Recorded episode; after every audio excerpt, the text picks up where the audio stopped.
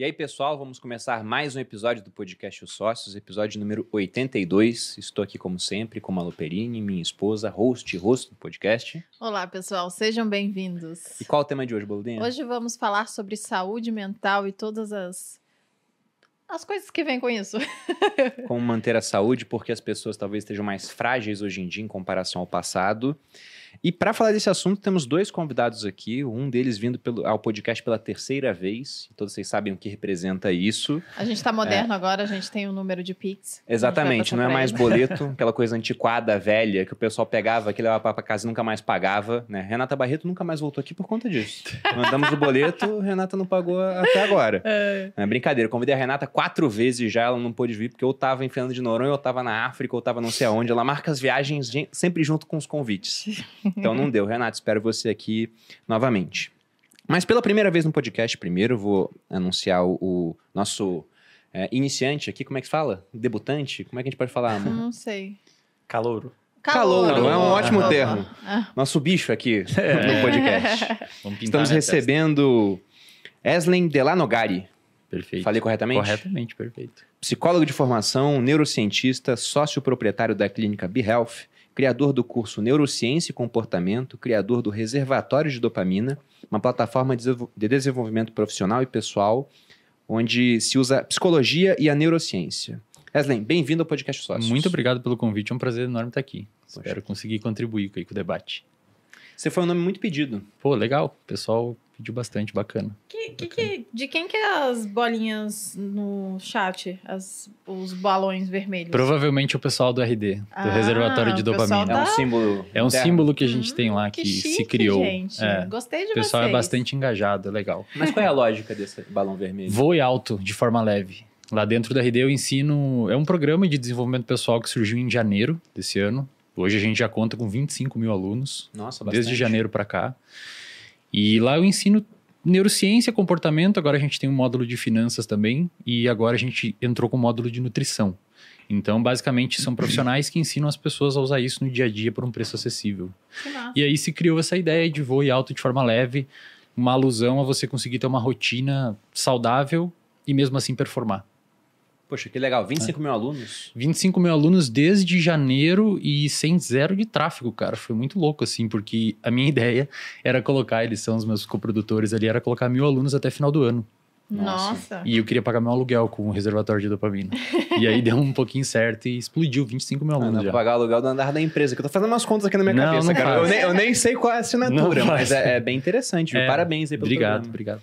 Estamos aqui pela terceira vez com Andrei Maier. PhD em Fisiologia, com ênfase em Neurofisiologia, professor doutor e neurocientista da Universidade Federal de Santa Catarina, pesquisador de neurociência aplicada ao ensino e aprendizado, criador do curso O Supercérebro e host do podcast Culpa do Cérebro. Andrei, seja bem-vindo novamente ao podcast Sócios. Obrigado, Bruno. Obrigado, Malu. E eu queria avisar que o banco acabou de mandar mensagem e o Pix está bloqueado. tá bloqueado. Tá bloqueado. Não, é, tá bloquearam. Coisa, Eles estão assistindo o episódio e já bloquearam o meu Pix, Entendi. mas na próxima eles disseram que vai liberar. Entendi. Mas obrigado, espero contribuir aí com o debate mais uma Não, vez também. A gente tem presente aqui para os convidados, mas o seu também fica para o final. Quando, o, quando liberar o Pix. Quando liberar o Pix, a gente passa o seu, Andrei. Brincadeira. Ah. Mas temos aqui um kit que a Pura Vida enviou, que é o patrocinador deste episódio. Tem... tem... tudo que está aqui em cima: perfeito. ômega 3, Maravilha. matcha, cacau em pó.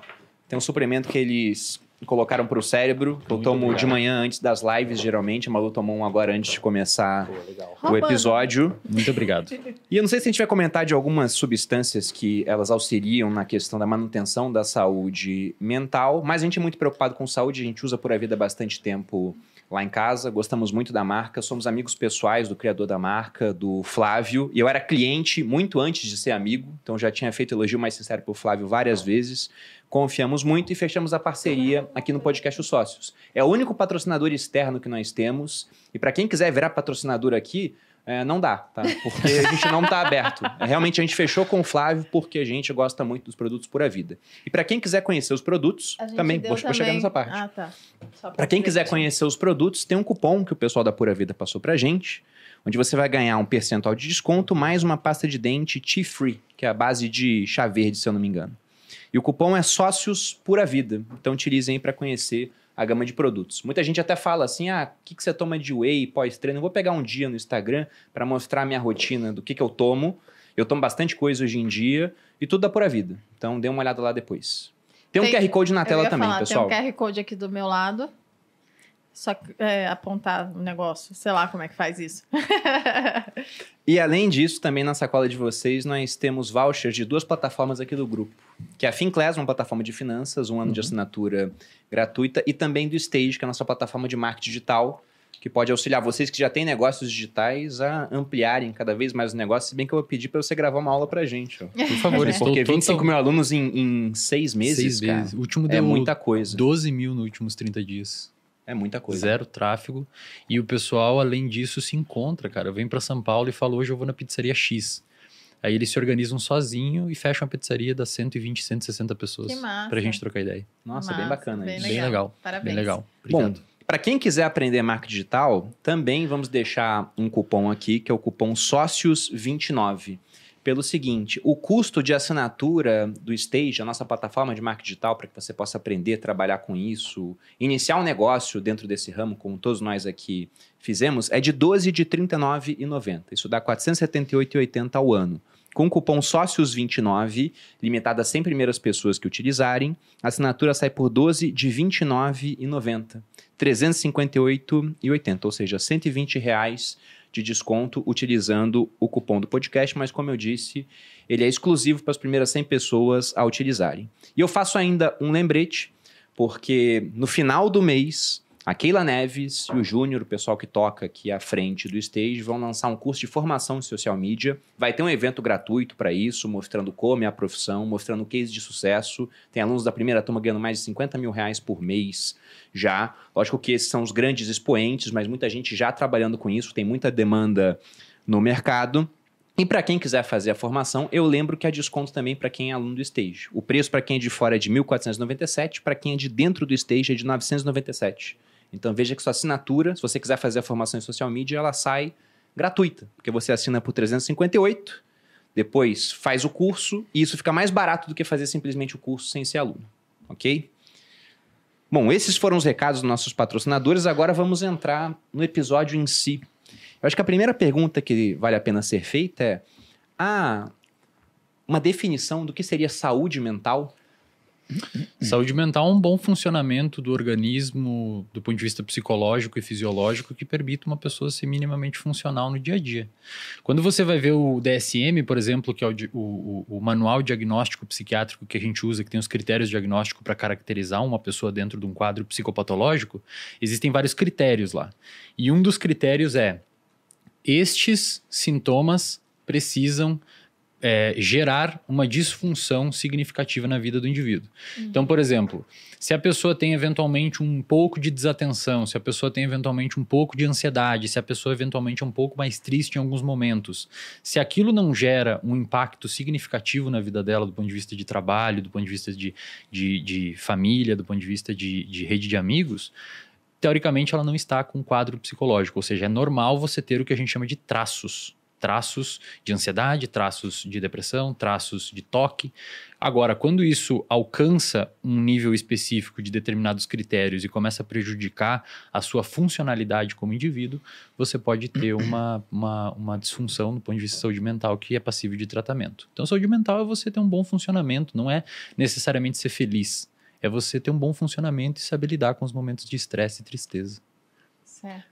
E, interessante porque isso é uma coisa que me chamou muita atenção o professor Uberman quando ele comentou, né? De é um critério importante a pessoa avaliar se ela tem problemas em outros setores da vida dela, né? Então, por exemplo, quando a gente vai falar de insônia, né? Um dos critérios para você falar que a pessoa está tendo insônia é ela ter prejuízo em outros setores, tipo no trabalho, na vida pessoal.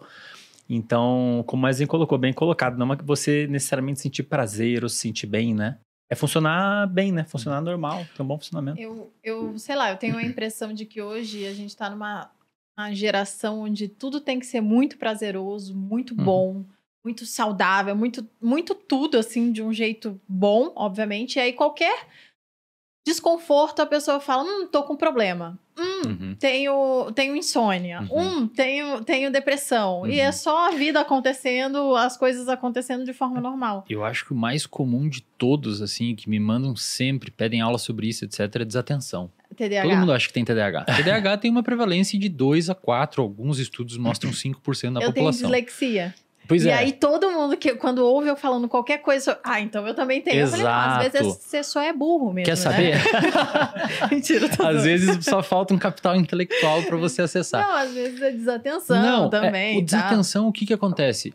Quando você vai ver os. Primeiro, um diagnóstico de TDAH é extremamente complexo de ser feito. Extremamente Dislexia complexo de ser também. feito. Leva tempo pra leva você diagnosticar. tempo. Confunde o TDAH é um camaleão. Às vezes o paciente tem bipolaridade. Isso que eu ia falar, é TDAH, meio subjetivo no final, né? Ansiedade, é difícil. É, tem alguns critérios que você pode avaliar, né? Mas assim, acontece que às vezes a pessoa tá tendo problema em concentrar em uma coisa. É. Por exemplo, estudos. Isso é muito comum, né? Vai pra faculdade, vai pra escola, não consigo prestar atenção, tem TDAH. Às vezes é uma disciplina. Às vezes é uma disciplina e isso indica que o seu problema é com aquela disciplina Uhum. nesse caso. Não é que você tem alguma disfunção nos circuitos envolvidos com controle atencional. Só tá não gosta de desmotivado. física, você tá exemplo. desmotivado, cara. É, Tá eu- desmotivado. Exato, Isso- é isso falta pode de ser um- motivação. Agora, se for na disciplina, na faculdade, no jogo de futebol, no trabalho, no- com a namorada, com o namorado, aí sim existe uma, É um com- pano de fundo que pode É. ser passível de ser um Mas ainda assim tem que fazer um. Leva tempo porque você tem que excluir todas as outras possibilidades. Se Será que não é uma questão de ansiedade? Porque a ansiedade também vai atrapalhar a pessoa a ter foco na disciplina. A pessoa está pensando em outra coisa, que ela está deixando ela ansiosa. Será que não é falta de sono? Será que não é Exato. isso? Será que não é isso? Tem que excluir tudo e leva tempo. E é uma das coisas que mais me perguntam no Instagram também, muito. TDAH, eu tenho TDAH, eu fico assim, pô, será que a pessoa É. realmente foi diagnosticada com TDAH, né? E às vezes é uma questão de ajuste da vida da pessoa. Eu sempre falo, gente, às vezes um detalhezinho na sua rotina vai fazer toda a diferença. Você toma um café na hora errada, você vai dormir mal, no dia seguinte você vai ficar meio mal, e você não se liga, né, do efeito dominó. E, e realmente não está funcionando direito, mas não quer dizer que você tem um transtorno de- do neurodesenvolvimento, que é o caso do TDAH, né? Eu estava assistindo uma, uma palestra do Vitor Sarrantino há muitos anos atrás, e aí o Vitor falou uma coisa que até hoje eu levo para minha vida, eu falo isso no Materializa sempre, porque as pessoas, no geral, elas têm um monte de disfunção por causa da qualidade da vida delas, né? Dos uhum. hábitos que elas levam. Principalmente o sono, né? Falta de exercício e tal. E aí o Vitor falou: eu não consigo diagnosticar ninguém e nenhum tipo de, de doença, não é só transtorno mental, Uhum. mas qualquer outra coisa, se a pessoa não faz o básico, Uhum, que é uhum. dormir minimamente bem, né? Sete horas Uhum. por dia, seis horas, no que seja. A gente Uhum. falou de sono recentemente Uhum. aqui. E se exercitar um pouquinho, né? Diariamente. Porque a gente foi feito para se exercitar. E aí isso desencadeia uma porrada de É. coisa. Sabe qual que é o maior problema? Que é um pano de fundo e explica grande parte dos transtornos psiquiátricos hoje, inclusive dos transtornos metabólicos, etc. O nosso organismo, ele não foi selecionado num ambiente para vive sobreviver no ambiente que a gente vive hoje. Não. Eu vou pegar três exemplos rápidos aqui para não onerar o tempo. Se você pegar, por exemplo, insônia, obesidade e depressão. Insônia acontece basicamente por quê? Porque a gente tem luz natural, luz artificial à noite, que nunca teve, então o nosso sistema cerebral não foi formulado para conseguir lidar com luz branca à noite. Uhum. Os nossos neurônios não lidam muito bem com luz branca à noite. A gente nunca esteve tão alerta à noite porque tinha predador lá fora da caverna, a gente ficava sempre mais recluso. Então isso você você pega um organismo que se desenvolveu nesse ambiente, coloca ele viver num outro ambiente, você muda o ambiente, você muda a resposta, o que acontece é uma inundação de insônia. Depressão. Lá no passado, quando a gente não tinha tantas calorias. perdão, obesidade.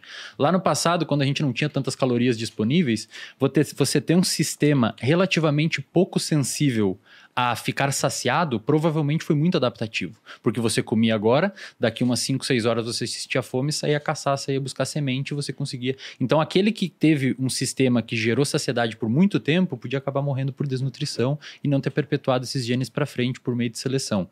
Hoje, a gente tem um sistema que foi selecionado num ambiente com relativamente pouca caloria, um sistema que precisava gerar fome para gerar motivação para você buscar alimento, um sistema existente num lugar onde você consegue 700 calorias num pacotinho de Sem MM. contar o tipo de alimentação que as pessoas têm hoje, que Exato. geralmente Que comem existia, coisas né? que foram feitas para comer muito e a pessoa tenta comer pouco. A É gente impossível. chama isso de incompatibilidade evolutiva. Você pega um, um- um organismo fisiológico que foi selecionado num lugar com poucos nutrientes e pouca caloria e coloca num lugar com muita disponibilidade calórica, qual que é o resultado? Uma inundação de obesidade. E depressão. Um dos principais fa- fatores de risco para o desenvolvimento de depressão é estresse crônico. O nosso sistema de estresse ele se desenvolveu para você lidar com um leão aqui, com uma cobra ali, para fugir de um predador aqui. Cessou o estresse, cessou o problema. Hoje Não- a gente vive Não num ficar estresse estressado o dia É, você não inteiro. tinha um né? leão todos os dias. né? Exato. E aí, quando você pega um organismo que foi selecionado num lugar para não ter picos de estresse sempre, bota viver numa sociedade extremamente complexa, extremamente, extremamente é, é, geradora de estresse crônico, o que, que acontece? Uma inundação de depressão. É uma É. incompatibilidade evolutiva, nós não fomos criados para viver hoje em dia. Você citou o Sorrentino, eu vou citar um cara um pouco mais antigo, que é o Hipócrates. O pai da medicina, Pai da medicina. os médicos fazem até hoje o juramento hipocrático, né? Primeiro não fazer mal. O Hipócrates tem uma frase dele muito famosa que ele diz que as doenças começam à medida que nos afastamos da natureza. Perfeito. Uhum. Então, Perfeito. isso que você citou é porque hoje a gente vive num ambiente muito moderno e coisa de pouquíssimo tempo. Você volta para o século XVIII, tinha aquelas previsões do Thomas Malthus, né, o economista, dizendo que, olha, o futuro do mundo é permanentemente uma escassez alimentar. E hoje ainda tem gente que passa fome, mas já tem mais, mais gente morrendo por ocasião do excesso de alimentação do que pela falta Perfeito. disso. Perfeito. E aí, entrando nessa parte de saúde mental, a gente separou aqui um trecho de uns especialistas da USP falando que o Brasil, entre os países que foram pesquisados, de um, um relatório que eles fizeram, é o país que mais apresenta pessoas ansiosas e depressivas. Eles colocaram aqui 63% da população com é, ansiedade e 59% com depressão. Chega a tudo isso mesmo? Chega. Chega. Então, mais da metade do Brasil hoje tem depressão. Não, perdão, qual que é o número? 59. Não, não. É, assim, o Eu diagnóstico... acho que tá um pouco exagerado. É, hoje eu a sei que sabe- a insônia é mais de 60%. É, Problemas é que- com sono. É que se você for ver, primeiro, é bom conceituar para as pessoas. Existem vários tipos de depressão. Sim. Tem depressão, de transtorno né? depressivo maior, tem transtorno depressivo bipolar, é, transtorno de humor bipolar, que tem também o componente depressivo. São vários tipos. Ansiedade também tem vários tipos. Tem ansiedade social, ansiedade generalizada, transtorno do pânico.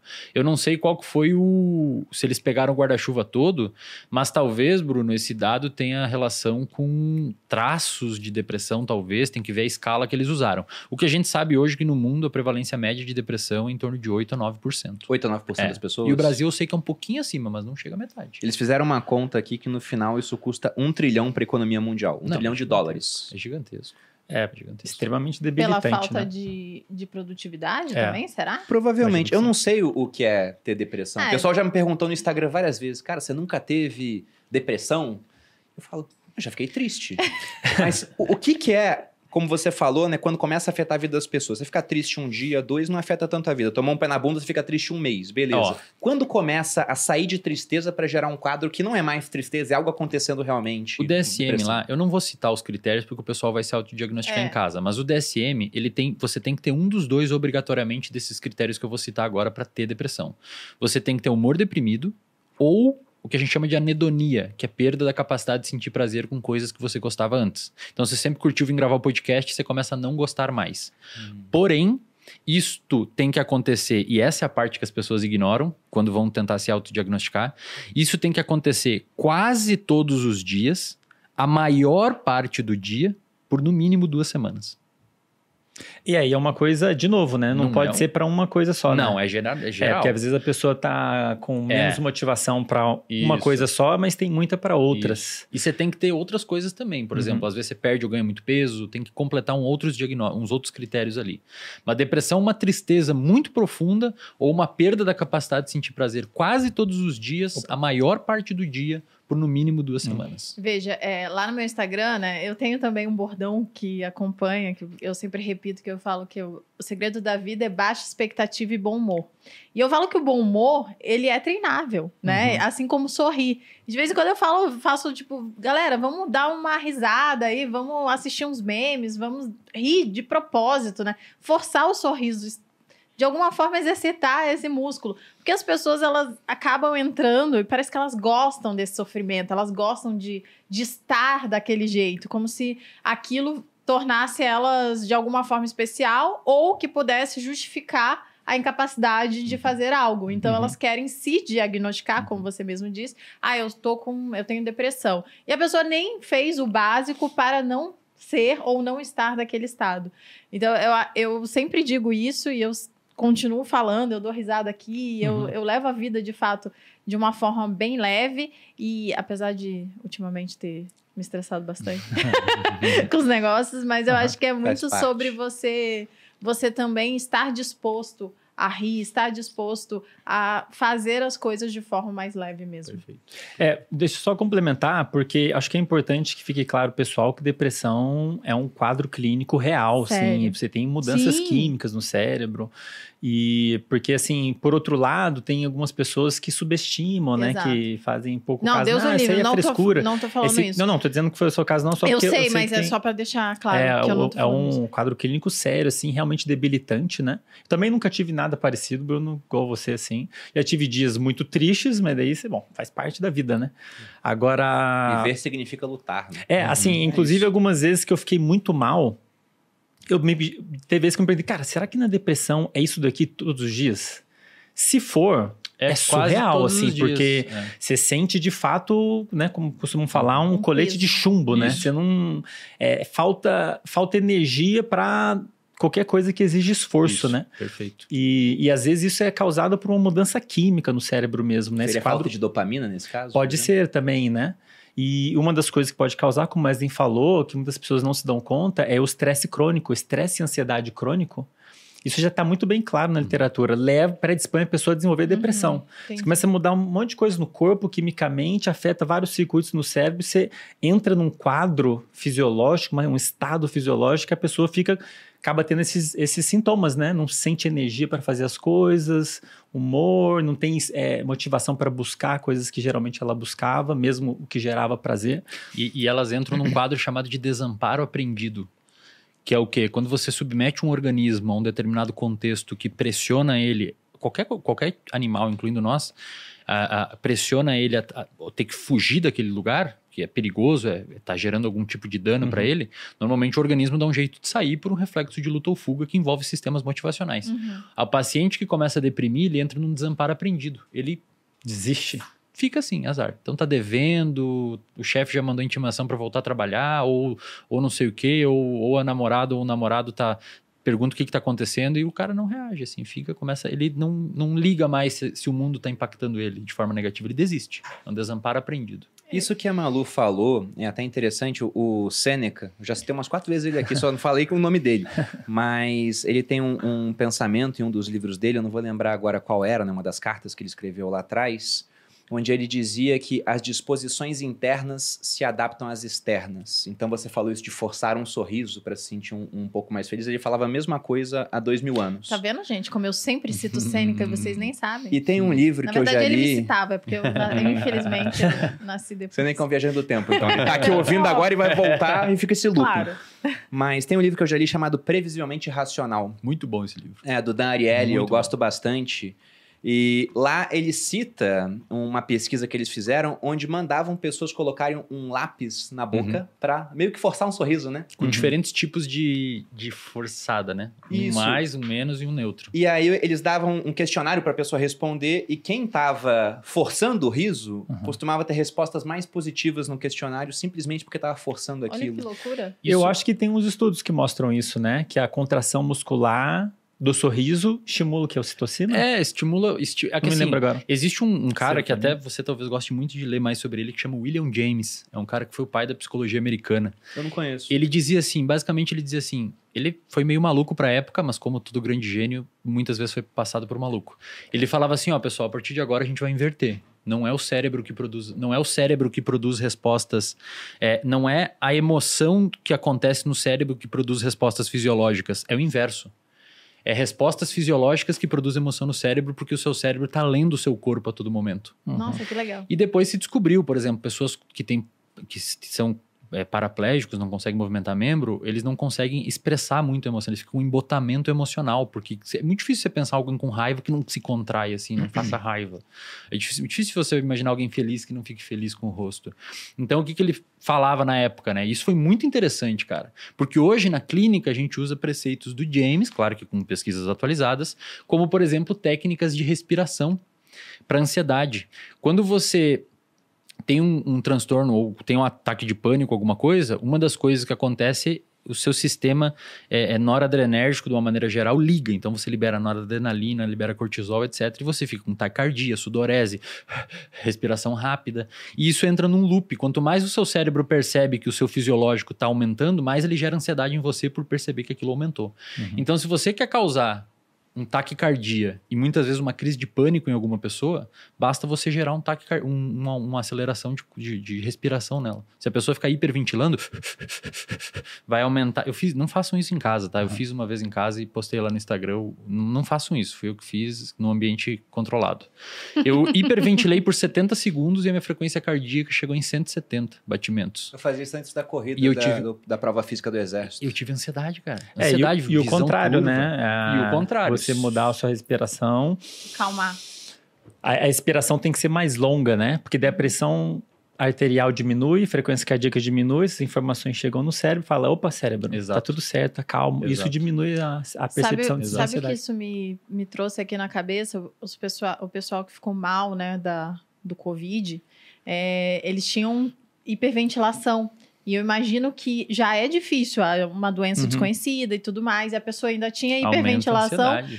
Uma, muitos quadros de ansiedade uhum. com os, os pacientes que tiveram né, algum, alguma coisa grave com o Covid e eu imagino muito por causa disso. Faz é, todo sentido agora na minha cabeça. Essa pesquisa que o Bruno citou é basicamente assim, você muda a sua fisiologia e o seu cérebro ele tá lendo. A gente chama isso de interocepção. Você sabe o que está acontecendo no seu organismo. Você está meio mal da barriga, uhum. alguma coisa assim, isso modula suas emoções. Então essa pesquisa mostrou que se você forçar o sorriso, isso meio que gera em você um aumento de bem-estar, um aumento de, não sei se significativo ao ponto de melhorar um transtorno psiquiátrico, creio que não, mas gera um, uma melhora ali. Só é, confirmando aqui para o pessoal, eu não estou falando que ah, quem a pessoa quer ter depressão. Não sei, né? Se alguém entendeu isso. Até porque depressão é um negócio sério e precisa de ajuda. Tanto é que no meu Instagram, sempre quando alguém fala, ah, eu fico triste por muitos dias, não consigo passar a tristeza, não consigo fazer nada, eu imediatamente falo, procure ajuda uhum, profissional, uhum. porque você de fato precisa de uma ajuda profissional. Então, se você sente isso, obviamente, procure ajuda profissional. Perfeito. Fascista. Daqui a pouco estão me consolando aí. Vai ser cancelado. Não, gente, pelo amor de Deus. Mas até aproveitando essa parte da respiração que você citou, é, o que me veio na cabeça é o yoga, por exemplo. Uhum, e a gente falou sobre esses problemas que as pessoas têm hoje, muito porque a gente vive num ambiente moderno com esse hardware e um software antigos, isso, digamos assim, isso. adaptados para outras condições. Isso. Então, para que a gente possa manter a saúde mental ou recuperar a saúde que foi perdida por conta de um excesso de estresse, né, uma questão crônica já, seria interessante praticar atividade física, se alimentar melhor, Com certeza. Bem. A ideia é você tentar o ideal é você tentar voltar porque seria o natural, né? E a pessoa fala, o que é o natural? Imagina há milhares de anos você vivendo como os caçadores-coletores numa caverna, né? Imagina como seria a sua vida se encontrar um chocolate. Você ia ter opção de ser sedentário. O sedentarismo é uma opção moderna, né? Uhum. As pessoas falam, por que, que o exercício físico faz bem? Na verdade, não é que ele faz bem, é porque ele deveria já ser parte da nossa rotina, porque antigamente a gente não tinha essa opção, né? O cara não pensava em fazer exercício, ele só fazia é, ele só era fazia, obrigatório. Ele, ele só fazia o que ele tinha que fazer, exposição à luz. Exato. A gente não tinha opção de luz artificial de noite, né? Experimenta apagar as luzes depois que o sol se põe, você vai ver como é que vai ficar o seu alerta, você vai naturalmente vai começar a ficar mais calmo, né? Agora, então assim, a ideia de um modo geral é tentar buscar ter uma rotina que seria mais próximo do que seria o natural para nós, e as coisas meio que se acertam, né? O simples fato de você colocar atividade física na sua rotina, e atividade física entende-se não precisa ir à academia. Atividade física pode ser você ir a pé para o trabalho, você ir de bike para o trabalho. E então você, o simples fato de você colocar esse tipo de essas pequenas mudanças já tem um impacto enorme. Tem alguns trabalhos, por exemplo, que mostram que prática de atividade física aumenta a liberação da tal dopamina no longo prazo até. Né? Que é um sinal químico que, por exemplo, muitas vezes está afetado no quadro de depressão, que é o Deixa sinal químico envolvido com energia. Para perguntar o mais básico possível. O que é a dopamina? Porque a gente falou dela várias vezes É e verdade. ninguém explicou o que, que era. Vai você, Ed. Dopamina é um neurotransmissor que seu cérebro produz, ele é relativamente escasso no cérebro, tem poucas vias, 5, 6, uma está sendo caracterizada ainda. E por muito tempo foi, lá na década de 60, 70, ela foi é, caracterizada como o neurotransmissor do prazer. Hoje a gente sabe que não. A dopamina ela tem a ver com novidade e principalmente motivação para buscar coisas novas ou fugir de perigo. Se você pega qualquer livro-texto de neurociência, você vai ver que a dopamina ela normalmente é descrita no contexto de, de comportamento alimentar e comportamento de beber água e sexo. Que é os comportamentos mais fáceis Prazerosos. de estudar num roedor também, né? E prazerosos. Quando a gente expande para um organismo mais complexo como o ser Beber humano, água não é tão prazeroso. ah, mas fica com É, sede pra você é. ver se você não mata alguém Bebam aqui por água, água. por favor. Mas é importante, porque ela tá mais relacionada a você exercer esforço. Isso. Se a água estiver na sua frente, se você sentir sede, ela não vai estar muito envolvida em fazer você pegar água. Agora, se a água estiver lá longe, se tiver que andar. Então, assim, de um modo Condições geral. naturais, digamos assim, né? É, ela, ela é um sinal do cérebro dizendo assim: vai, vale a pena você gastar energia nisso, porque ali você Isso. vai ter uma coisa importante. E essa coisa importante pode ser algo que gera prazer, pode ser algo útil, pode ser fugir de um perigo. Então, quando a gente falou né, da pessoa no- com depressão, por exemplo, sentir pouca energia, é de se esperar, e tem trabalhos que indicam isso, que esse, esse sistema que libera esse sinal químico, dopamina, está diminuído. Uhum. E de fato, se qualquer animal, né, a gente fala muito de dopamina, tem gente que fica xingando a gente, mas de fato é um sistema, um dos sistemas mais importantes do nosso, do- dos animais de modo geral. um, um dos mais, se não o mais, porque ele é relativamente escasso no cérebro, é, É. pouco produzido comparado a outros neurotransmissores, e se você mexe nele, acabou. Para você ter uma noção, um dos quadros neurológicos que tem degradação de neurônios, morte de neurônio dopaminérgico é o Parkinson, Parkinson. que ela é responsável, além de você ter a vontade de buscar água, ela te dá a condição motora de você se movimentar. Então no Parkinson você tem perca de Movimentos voluntários. o seu movimento acaba É, sendo... qualquer movimento que partiu da sua vontade depende desse sinal químico. E tem um outro, um transtorno que a gente já falou aqui, que também tem uma baixa de dopamina, que é o TDAH. TDAH. O esforço, quando eu digo esforço, é esforço físico, Uhum. E o mental também. Você ficar focado, conseguir prestar atenção, depende também da atividade desse sistema. É por isso que quem tem TDAH tem mais dificuldade de ter controle, de colocar e manter o foco onde a pessoa quer. É por isso que quando você está desmotivado para prestar atenção na aula de física, você vai ter mais dificuldade de manter o foco ali. Seu cérebro tá tipo assim, ah, não vale a pena Uhum. eu me esforçar aqui, isso aqui não tem valor para mim, essa física aqui. Uhum. Agora, se é uma coisa que você tem, vê um bom motivo para prestar atenção, é de se esperar que você tenha uma liberação, uma atividade da dopamina aumentada, você vai conseguir prestar atenção, você vai conseguir exercer esforço. E, e- e muitos medicamentos atuam nesse alvo. Eu ia falar Então isso você aqui tem agora. inibidores da monoamina oxidase, que é uma enzima que degrada a dopamina. Então você inibe a enzima, a dopamina fica mais tempo na fenda. Você tem Venvance e Ritalina, que é um até certo ponto polêmico gente que que, o toma. pessoal usa sem recomendação. Na minha opinião, são malucos que se você não tem recomendação, você não pode tomar, porque aquilo é um derivado de anfetamina. Você está botando uma coisa perigosa no seu cérebro e mexendo num sistema muito sensível, que é usado para TDAH. Então você tem a psicofarmacologia se apropriou desse sistema para ajudar a melhora funcional do paciente. É, mas vale ressaltar é, que esses sistemas eles funcionam bem desde que você tenha o que eu gosto de chamar lá no RD de pilares da casa bem construídos. Então, quando você tem um quadro psiquiátrico, você precisa procurar alguns profissionais, de preferência, se você tiver condução, uma ajuda interdisciplinar, que são vários, dentre eles um psiquiatra e um psicólogo. E hoje, acho que vale ressaltar isso aqui, Bruno e Malu, que é um espaço onde o, o filtro, é- o- a ponta do funil é mais larga. Uhum. É, hoje a gente tem bons trabalhos, é, boas técnicas baseadas em evidência científica que ajudam na psicologia a tratar transtornos psiquiátricos, como depressão, ansiedade e TDAH. Existem terapias chamadas de. é, é, é, existe uma, uma, uma abordagem da psicologia chamada de psicologia baseada em evidência, que é a PBE, que une as melhores evidências disponíveis para determinados tipos de transtornos para você receber o que, o que de melhor a ciência mostra para aquele determinado quadro. Então, as pessoas que têm, você perguntou na sua pergunta inicial, como reverter uma situação causada por estresse, etc. Quanto antes você intervir, melhor. Porque um cérebro ansioso e um cérebro deprimido, com o passar do tempo, fica muito bom em ser ansioso e ser deprimido. Uhum. Então, logo que a pessoa abrir um quadro psiquiátrico, que via de regra gira ali por 17 a 22 anos, é o pico de abertura de depressão, bipolaridade, etc. É um adulto jovem, normalmente abre o quadro. Isso tem até razões sociais que, que é debatido do porquê que se abre nessa idade. A intervenção precoce é melhor. Inclusive, tem pessoas que abrem um quadro de depressão e entram em remissão sem intervenção.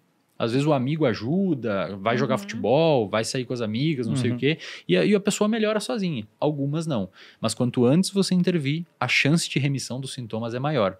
Porque o cérebro, muito tempo deprimido e muito tempo ansioso, por exemplo, ele cria circuitos, viu, que a gente chama de neuroplasticidade, que faz o cérebro ficar muito bom naquilo. Vira a média do comportamento do cérebro, digamos assim. E concreta. É como se você estivesse aprendendo a ser ansioso. Por exemplo, você tem transtorno, fobia social. É tipo o obeso que fica obeso muito tempo, quando emagrece é mais fácil recuperar o peso. E é- Exato. E, essa, e a tal Exato. dopamina É é, um dos sinais que mais está envolvido com essas mudanças com a neuroplasticidade. É como se fosse um guia. Isso. Ó, faz isso daqui que isso aqui vale a pena, não faz isso que isso aqui não vale a pena. E às vezes a pessoa vai direcionando a vida dela para um estilo de vida inadequado. Pode envolver alimentação inadequada, pode envolver. Esquiva experiencial. A pessoa, por exemplo, com fobia social. Pô, o Brunão, a Malu chamaram pra ir no podcast. Aí ele tem problema ali de falar em público, ele se esquiva. Uhum. Aí depois se esquiva de novo. E é gostoso se esquivar, velho. Você tem uma situação que é relativamente desconfortável, Perigosa. você se esquiva. É bom se esquivar, só que a longo prazo, velho, você tá fazendo um comportamento que tá te levando pra uma inaptidão comportamental. E o seu cérebro, quando é gostosinho se esquivar, então você tá na faculdade, tem que apresentar um trabalho. O Andrei fala: "Não, Wesley, pode deixar que eu apresento". Uf, que delícia, cara. Uhum. Esse que bom que eu me esquivei, me livrei disso, o meu cérebro gera um sinalzinho de recompensa Um e armazena aquilo, cara, um reforço. Na outra vez eu vou querer me esquivar de novo e quando vê, eu abro um quadro de fobia social. Uma, um exemplo prático. Não se esquivem, pessoal. Não se Não esquivem. se esquivem. É. Vocês precisam parar com esses negócios de se esquivar, velho. Enfrentem os medos de vocês. A sociedade hoje tá muito frágil por diversas razões. Você tem que assistir o episódio do Clóvis que veio aqui de estoicismo pra É vocês verdade. parar de se esquivar o Bruno vai problemas. perguntar sobre isso, mas o que eu ia dar, eu dar- eu ia dar um exemplo, né? Lá de casa, inclusive, do meu irmão. Eu sou uma pessoa muito expansiva, sempre falei muito, sempre fui muito sociável. E o meu irmão também é assim. No entanto, ele não foi assim durante a adolescência, início da adolescência, da juventude, lá, 9, 10 anos, 11. E meu pai via esse comportamento e meu pai criou uma regra lá em casa. Inclusive, eu- esses dias eu dei essa dica lá no meu Instagram, que alguém perguntou e falou: Nossa, sou muito envergonhado, o que, que eu faço, Malu? Você vai ser o porta-voz da mesa todas as vezes que você sair com seus amigos. Meu pai fazia isso. Foi ninguém fazia pedido. Da... A gente chegava no restaurante e ninguém comia enquanto meu irmão não fazia o pedido. E era muito legal. legal. porque meu irmão ficava lá assim. Foram anos de jejum intermitente. Por isso nós somos magrinhos. Mentira. Ninguém comia nada. Mas é, foi, foi um trabalho que meu pai fez. E hoje em dia, o meu irmão, sem vergonha, é, é apelido pra ele. Sim. Porque meu irmão fala, meu irmão é expansivo também. No entanto, isso aconteceu e meu pai bem. fazia. Meu irmão se comunica muito bem e meu pai fazia isso. Então, a gente sentava na mesa, todo mundo falava o pedido pra ele e ele tinha que chamar o garçom Uhum. e pedir. Parece ridículo, né? Não, Mas é muito ó, legal. É um desconforto e é uma, era um desafio pra ele e funcionou. Então, pra você aí que é tímido, talvez tentar esse desafio. Não é uma coisa Sabe muito como que chama isso? Terapia de exposição. Uhum. Um psicólogo cognitivo comportamental que pega um paciente com ansiedade vai fazer exatamente isso. Olha Ele vai pai. hierarquizar. Mas aos pouquinhos, Aos né? Evelyn? pouquinhos. Porque senão você pode traumatizar Exato. a pessoa. Ele vai hierarquizar. O que, que é mais difícil? Falar no grupo da turma, no WhatsApp. Então, beleza, vamos começar. por- O que, que é mais fácil, perdão? Vamos começar por ali. O que, que é o Uhum. mais difícil de todos? Falar com a menininha que eu gosto. Então, beleza, vamos devagar, Era vamos só o subindo, garçom, vamos né? subindo. Não era tanto assim. É, mas o que fez foi isso, foi uma terapia de exposição para a Uhum. pessoa criar o que a gente chama de repertório O famoso sair da zona de conforto, É, né? Pois é. Só que tem que ser pensando. feita com cuidado, com planejamento, porque senão a pessoa realmente pode ter uma experiência. Falei na mesa com todo mundo, aí passa uma vergonha, É, a pessoa vai é, associar aquilo e falar: não, isso aqui é horrível de fazer, né? Então realmente tem que ser aos pouquinhos e. Comunicação, né? Uma das habilidades mais importantes que a gente tem é algo que é treinável. Me Total. perguntam muito isso. Uhum. Ah, não, eu tenho, eu só tenho vergonha. Gente, é como qualquer outra coisa. Vir em podcast, falar, fazer post, qualquer tipo de comunicação, você tem que praticar. E é importante você prestar atenção no processo, né? Porque conforme você vai fazendo e vai tendo esses micro sucessos, pô, falei na Uhum, mesa, uhum. consegui dar um oi. Você tem que registrar aquilo, você tem que prestar atenção, falar, Uhum. olha, eu fiz aquilo ali e tive um negócio legal. E aí seu cérebro vai aprendendo, falar, bom, na verdade, falar com o garçom é legal. Exato. Na verdade, falar com a menina é legal. E no Exato. final das contas, você muda o seu comportamento no longo prazo, né? A gente vai fazer um episódio aqui de oratória na próxima semana, se não me engano, na segunda-feira, né? E o pessoal sempre fala bastante da oratória que a gente tem. O pessoal fala: Nossa, Bruno, como é que você fez para ter uma oratória boa? Eu era tímido quando era mais novo. E o exército me ajudou muito nisso, porque assim que eu entrei no exército, e não havia preocupação com trauma lá dentro disso. Não, é, Superaram é, essa parte. É isso. Essa, perderam a folha do, do É, manual. exatamente. Essa parte não foi. Exatamente. Você todo dia tinha que No falar com caso, no meu mínimo pai é 30 militar, pessoas. né? Então, E aí, depois era 100, depois era mil, até uma hora que tinha 5 mil pessoas, que era academia militar, por exemplo, e vinha um palestrante, eles sempre pegavam um cadete, geralmente um primeiro de turma, era primeiro, para ter que agradecer a palestra que o cara fez. E era dois minutos de discurso, que ficava ensaiando durante uma hora na sua Uhum, cabeça, e você ia lá, falava, aprendia a controlar a respiração, é, a- o nervosismo. E lógico que fazer o que eu faço hoje ficou muito mais fácil, porque o exército me deu esse treinamento no final das contas. Uhum. A minha. E sempre com reforço muito bom, porque se eu ia bem era elogio, se eu ia mal era humilhação pública. Era uma punição. Exatamente. A minha, o meu primeiro trabalho que eu apresentei na graduação, eu me formei no interior do interior do interior do Rio Grande do Sul. Né? Lá no, no final lá. E meu primeiro trabalho na graduação foi apresentar para uma turma de 18, 15, 18 pessoas, foi sobre transtorno do pânico. Eu tinha que ler os, Você tava com os critérios diagnósticos. Eu tinha que ler a os apresentação é Você essa. montou na Vai prática. parado, eu tinha assim, que é ler os isso aqui. critérios diagnósticos, sudorese, nó na garganta, sei lá o que, é, é taquicardia, eu sentindo tudo. E sabe o que, que o professor. É, é complicado o professor às vezes ver isso, mas também é azar, que veja. Quase me fudeu. Ele falou assim: vamos expor Ei. daquelas. ei, ei. Vira pra cá. Eu tava apresentando virado pro, pro PowerPoint, cara. A Ah, turma vi, toda lá então, atrás, eu virando pro. PowerPoint. Ele falou, vira. Ele falou, sem condições pra sua apresentação, se prepara bem e volta pra casa e apresenta semana que vem. Eu falei, cara, ele podia ter ali ferrado pra sempre. Não ia estar aqui, não ia ter RD, não ia ter nada disso. Mas E o- um ponto legal, que eu não sei se está aí na pauta, que tem tudo a ver com saúde mental, isso que a gente está falando, é a comunicação digital, né? A comunicação no meio digital não é natural. Em vários aspectos. Então, na hora que você está gravando um vídeo, por exemplo, você, tá, fal- você não está falando com quatro pessoas, Você tá dez falando com pessoas. ninguém, às vezes. Às vezes está falando com ninguém, é verdade, mas às vezes está falando com centenas. Exato. né? Então isso pode gerar um grau de estresse muito maior, né? E, e eu comento isso porque eu vejo, eu mesmo tive muita dificuldade com isso quando eu comecei no digital, que foi tipo pouco tempo atrás. E é uma barreira, né? Eu dou aula já há muito tempo, só que dar aula numa sala de aula e você começar a falar de conteúdo, quantas pessoas devem estar assistindo agora? Alguns milhares? 3 mil. 3 mil pessoas estão me ouvindo. É, Então, ao vivo, e o cérebro. Ah, bom, vivo. agora talvez eu fique mais nervoso, eu começar a gaguejar. né? e isso pode gerar um um- um estresse maior, né? E tem uns estudos legais mostrando, talvez em parte por causa disso, que o uso de mídias sociais está associado a um aumento da incidência de depressão, por exemplo. Especialmente quem usa passivamente, só está acompanhando outras pessoas, então pode ter a ver com o fato de você ver alguém e falar, ah, a pessoa está numa vida maravilhosa, minha vida não está legal, ficar comparando, né? Até, até antes de entrar nesse ponto, que a gente vai ter que tocar nesse assunto, logicamente, até porque o pessoal fala que após a pandemia, os quadros de eh, depressão e também de ansiosidade, tudo isso aumentou, porque Uhum. o pessoal, primeiro, ficou trancado em casa, e segundo, que o uso de rede social também explodiu nesse período. Sim. As maiores lives que a gente fez em termos de audiência, algumas foram naquela época, sendo que hoje a gente está com perfis três vezes maiores, por Uhum. exemplo. Uhum. Mas antes de entrar nisso, eu gostei muito do comentário que você fez, Andrei, falando sobre a questão da dopamina e da motivação. Uhum. Ou seja, ter um motivo para fazer as coisas é, é mais interessante. Porque É o cara se mantém mais motivado. Ah, se ele tem que passar na prova de física, porque ele tá com a média ruim, ele vai prestar mais atenção naquilo e vai se motivar mais. Se ele tem que ir até um rio para pegar água, por exemplo, e hoje em dia não precisa, porque a água tá disponível para muita gente em questão de alguns poucos passos até uma geladeira, ele não tem tanta motivação para fazer esse tipo de coisa. Vocês acham que por trás dos níveis de dopamina mais baixos e de problemas psicológicos está a questão da vida ser muito fácil hoje para grande parte das pessoas? Porque a gente pensa, É. né, compara com, sei lá, não precisa nem voltar milhares de anos atrás.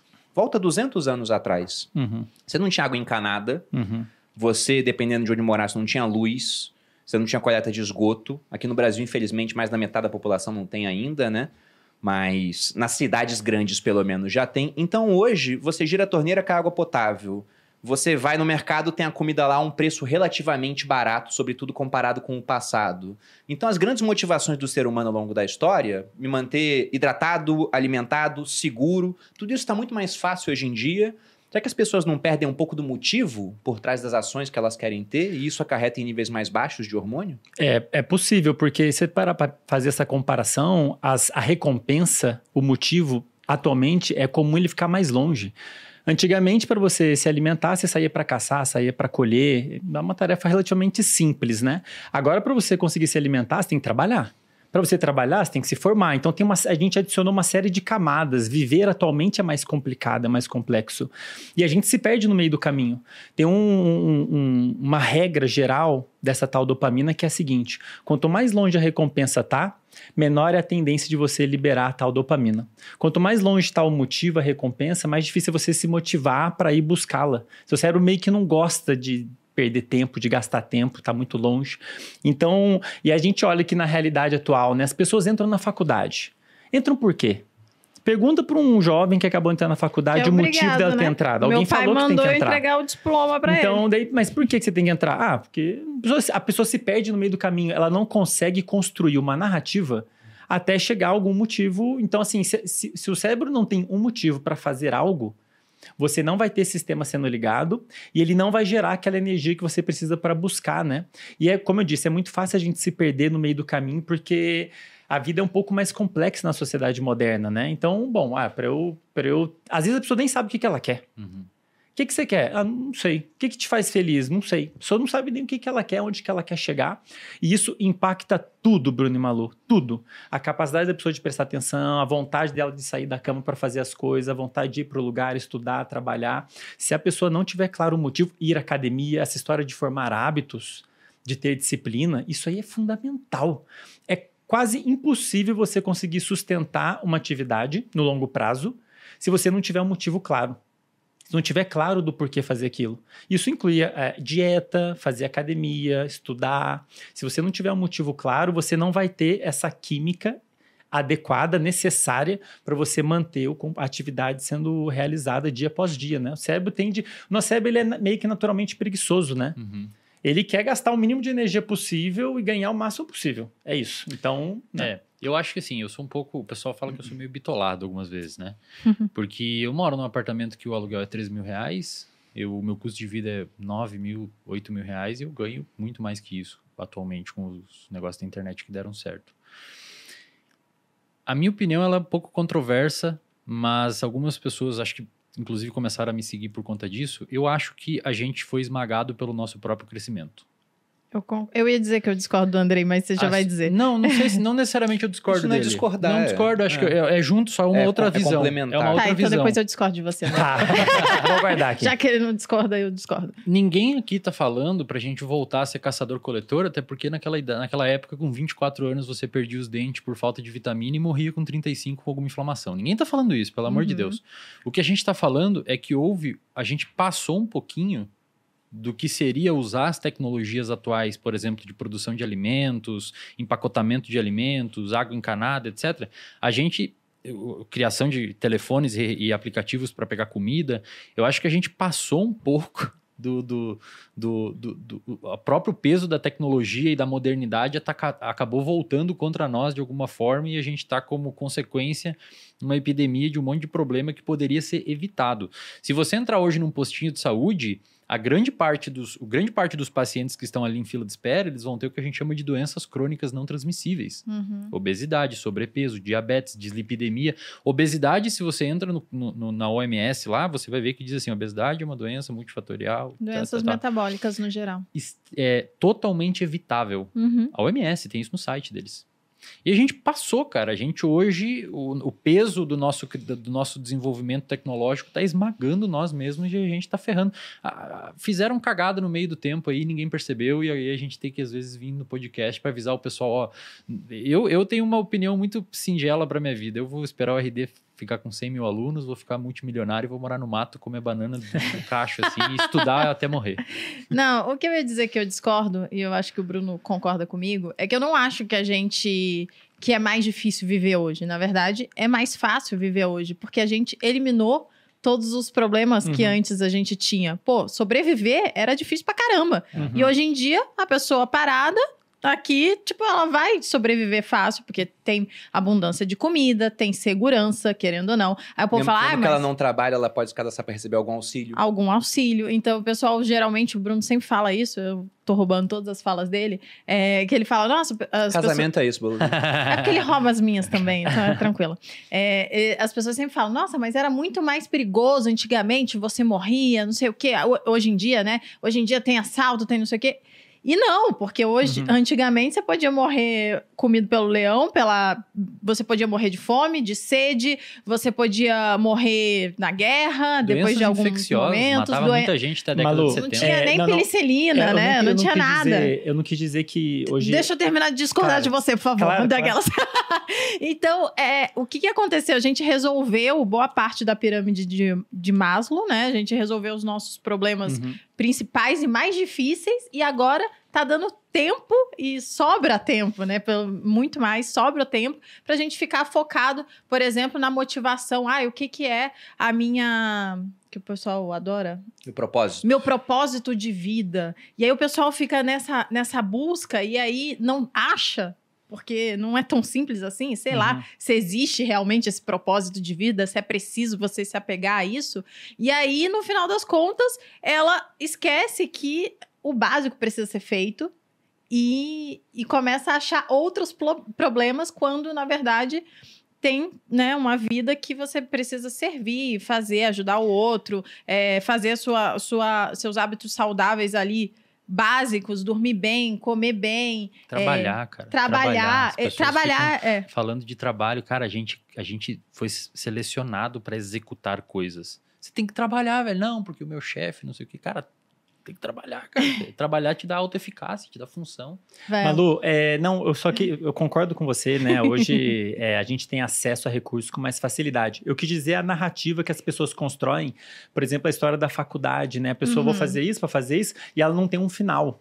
o Então, assim, propósito tem várias que elas camadas. buscando. É, Eu e não às vezes sei, é mais minha- fácil a pessoa focar no mais simples, né? Tô aqui com as pessoas, isso aqui me faz bem e tudo mais. É, meu pai, o propósito de vida do meu pai era fazer a família dele prosperar, né? Criar os Uhum. filhos dele e, e ele se apegou a isso. Então não era um negócio macro, Uhum. gigantesco. E para ele aquilo serviu, né? Porque Ótimo, precisa de maravilha. motivação. Exato. Uhum. É, a minha motivação hoje, o meu propósito também é fazer meu marido feliz. Daqui a pouco eu vou ter uma família. Eu quero, né, fazer os meus filhos crescerem bem, saudáveis e bem educados e tudo mais.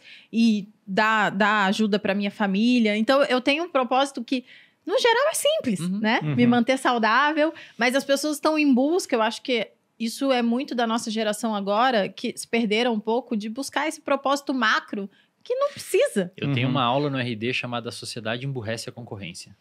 É o nome da aula. E lá eu deixo muito claro, eu falo, pessoal, a vida, pelo menos na minha análise, é você ter prazeres em coisas relativamente simples, ter é, a- adquirir conhecimento para você ter ferramenta e repertório para conseguir executar comportamentos e principalmente dentro disso tudo você formular e conviver num ambiente com pessoas que estão de acordo com aquilo que você acha que é correto. Porque o ambiente modula o seu comportamento pra caramba. Então você vive no meio de pessoas com uma mentalidade e você é arrastado pra média daquilo. Não é um É, mas- negócio de encontrar o meu Deus, eu vou ser o cara, não sei o que. Cara, vive simples, tenha prazeres simples, não se deixa correr atrás do seu rabo, não vira uma pessoa que com 60 anos tem que correr atrás porque nunca economizou dinheiro, nunca investiu dinheiro e tem que fazer plantão e tem que trabalhar um monte, não sei o que, e custar uma vida que é muito cara. Tenha prazeres simples, tenha coisas acessíveis, viva de uma maneira relativamente é, é, é, saudável, durma, coma bem, tenha uma rede de apoio próximo e não tente reinventar a roda, cara.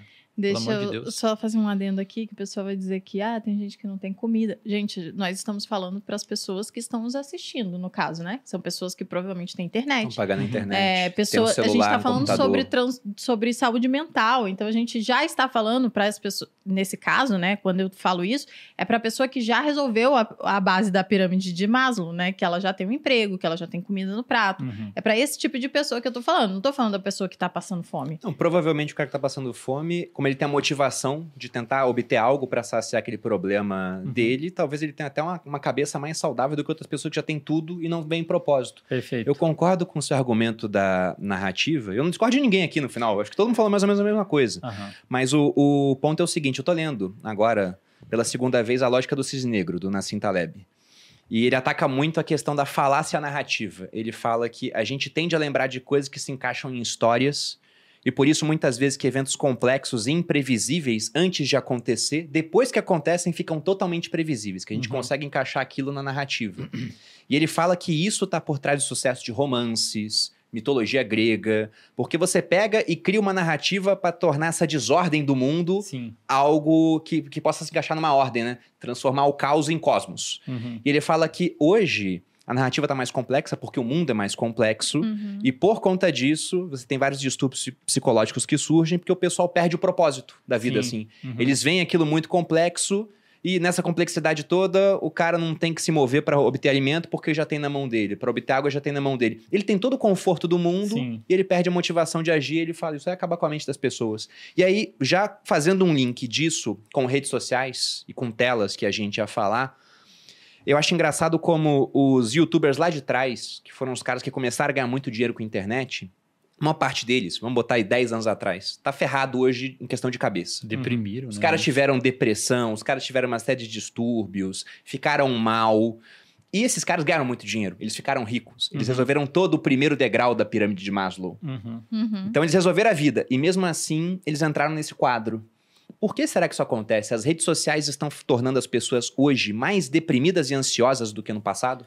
É o que os estudos mostram. Tem vários mostrando que o uso, como eu comentei, o uso de rede social predispõe as pessoas a ter sintomas de depressão, pelo menos. Eu sei de pelo menos um estudo que mostra uma relação de causa e consequência.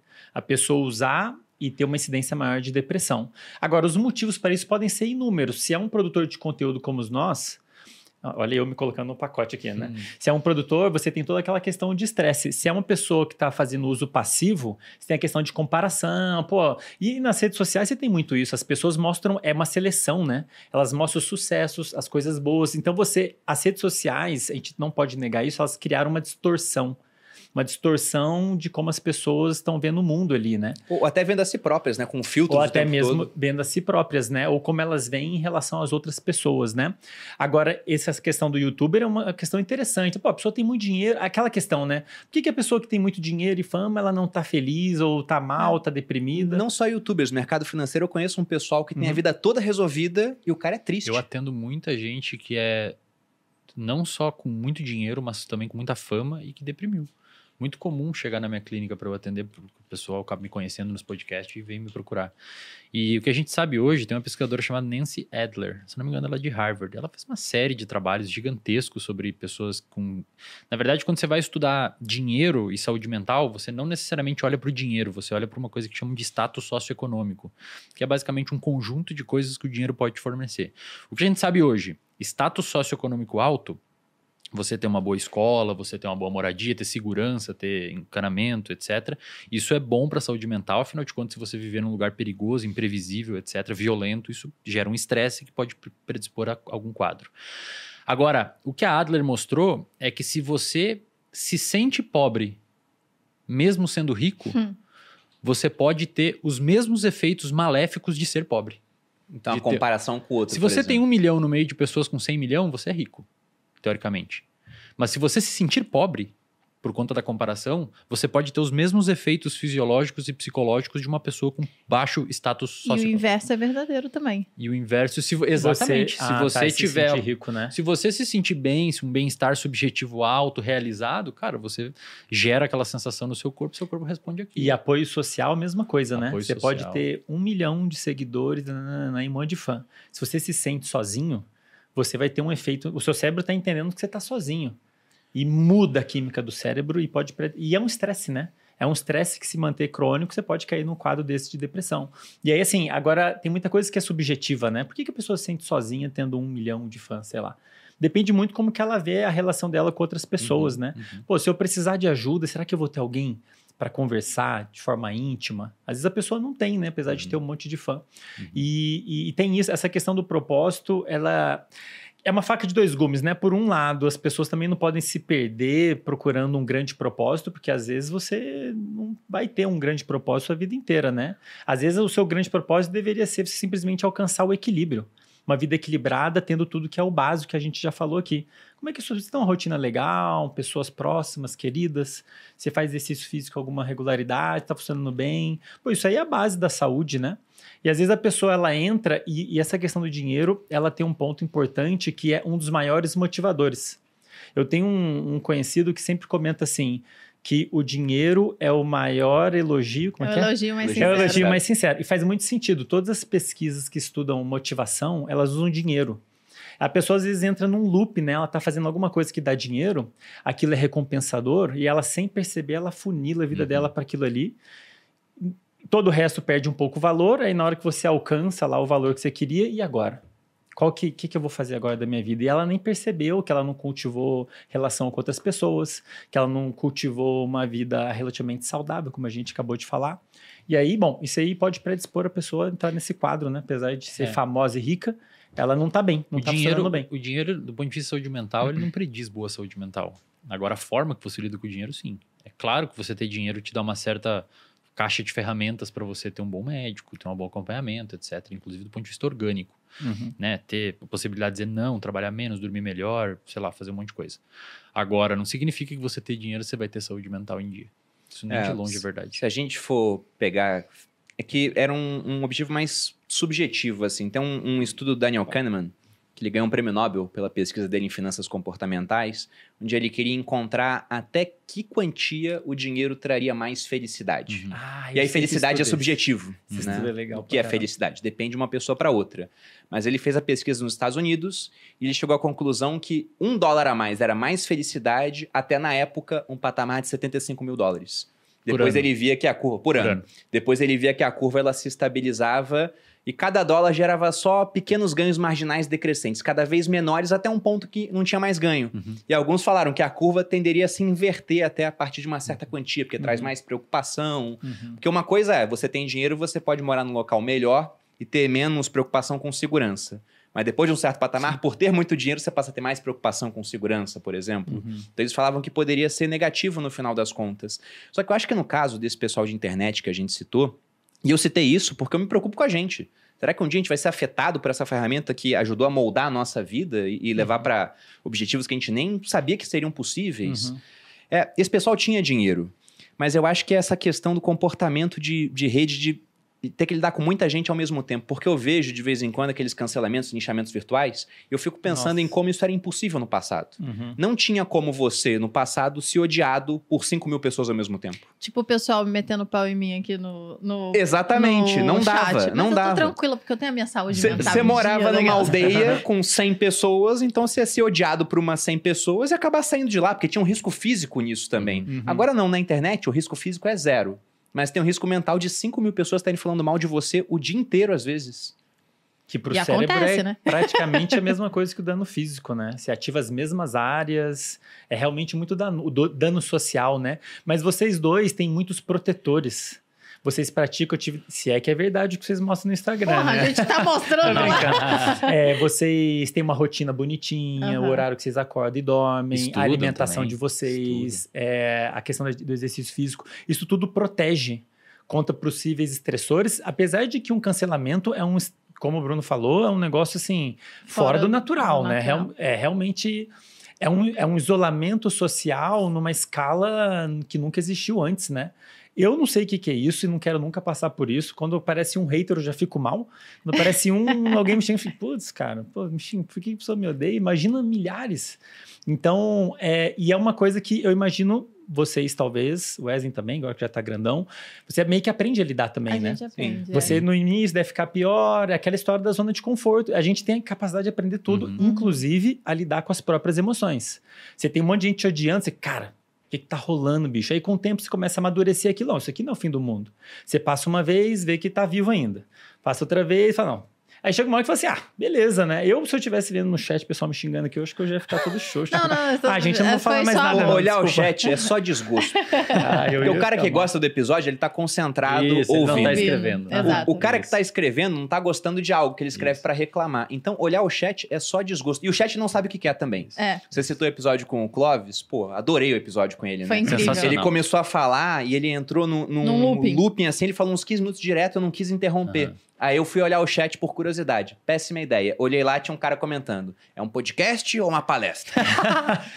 Aí logo depois a Malu aproveitou uma pausa do Clóvis e, e entrou, e depois eu falei alguma coisa. Aí foi olhar o chat de novo. Tô interrompendo o Porra, cara." interromperam o cara. A Malu interrompe pra caralho. não É. sei o quê. E só, só um Não deixa o parênteses do, podcast falar. só um parênteses do Clóvis, o cara foi assaltado, né, velho? No Foi. dia antes. Cara, Cara, eu não, ele isso é sensacional, velho. Eu acho ele muito foda. Ele é um cara incrível. Eu não foda. sabia o que que era estoicismo até esse episódio. Eu Ah, assisti, é. Muito porque eu sempre foda. ouvi vocês falando estoicismo. O que, que, que é Aposto que as minhas perguntas ajudaram você Cara, a muito entender. Aham, Ah, ajudaram. Provavelmente. Clóvis, eu te amo, cara. É basicamente resiliência, né? Na, na É psicologia além de resiliência, porque a resiliência é você voltar ao estado natural quando submetido a uma determinada pressão, um termo emprestado da física. Uhum. O Clóvis, ele é antifrágil. É, eu ia É. falar isso. O Ele é um cara que é ele é isso. machucado e volta mais forte. Você melhora. Não é resiliência. Ah, sim, tem Você ah, volta É um mais aprendizado, forte. né? É, você volta melhor. É tipo você dar um dano no músculo pra ele crescer. É, o corpo humano até certo ponto é antifrágil. Você Exato. faz Legal. musculação, você danifica as Aham. fibras, fica mais Isso, forte. Mas exato. até certo ponto, né? Porque a gente não Isso. O consegue cérebro é a resistir mesma tudo. coisa. Isso. Até certo ponto também. Muito legal. E, e tem Mas- um ponto interessante que eu ia abordar aqui também sobre essa questão de coisas danosas que podem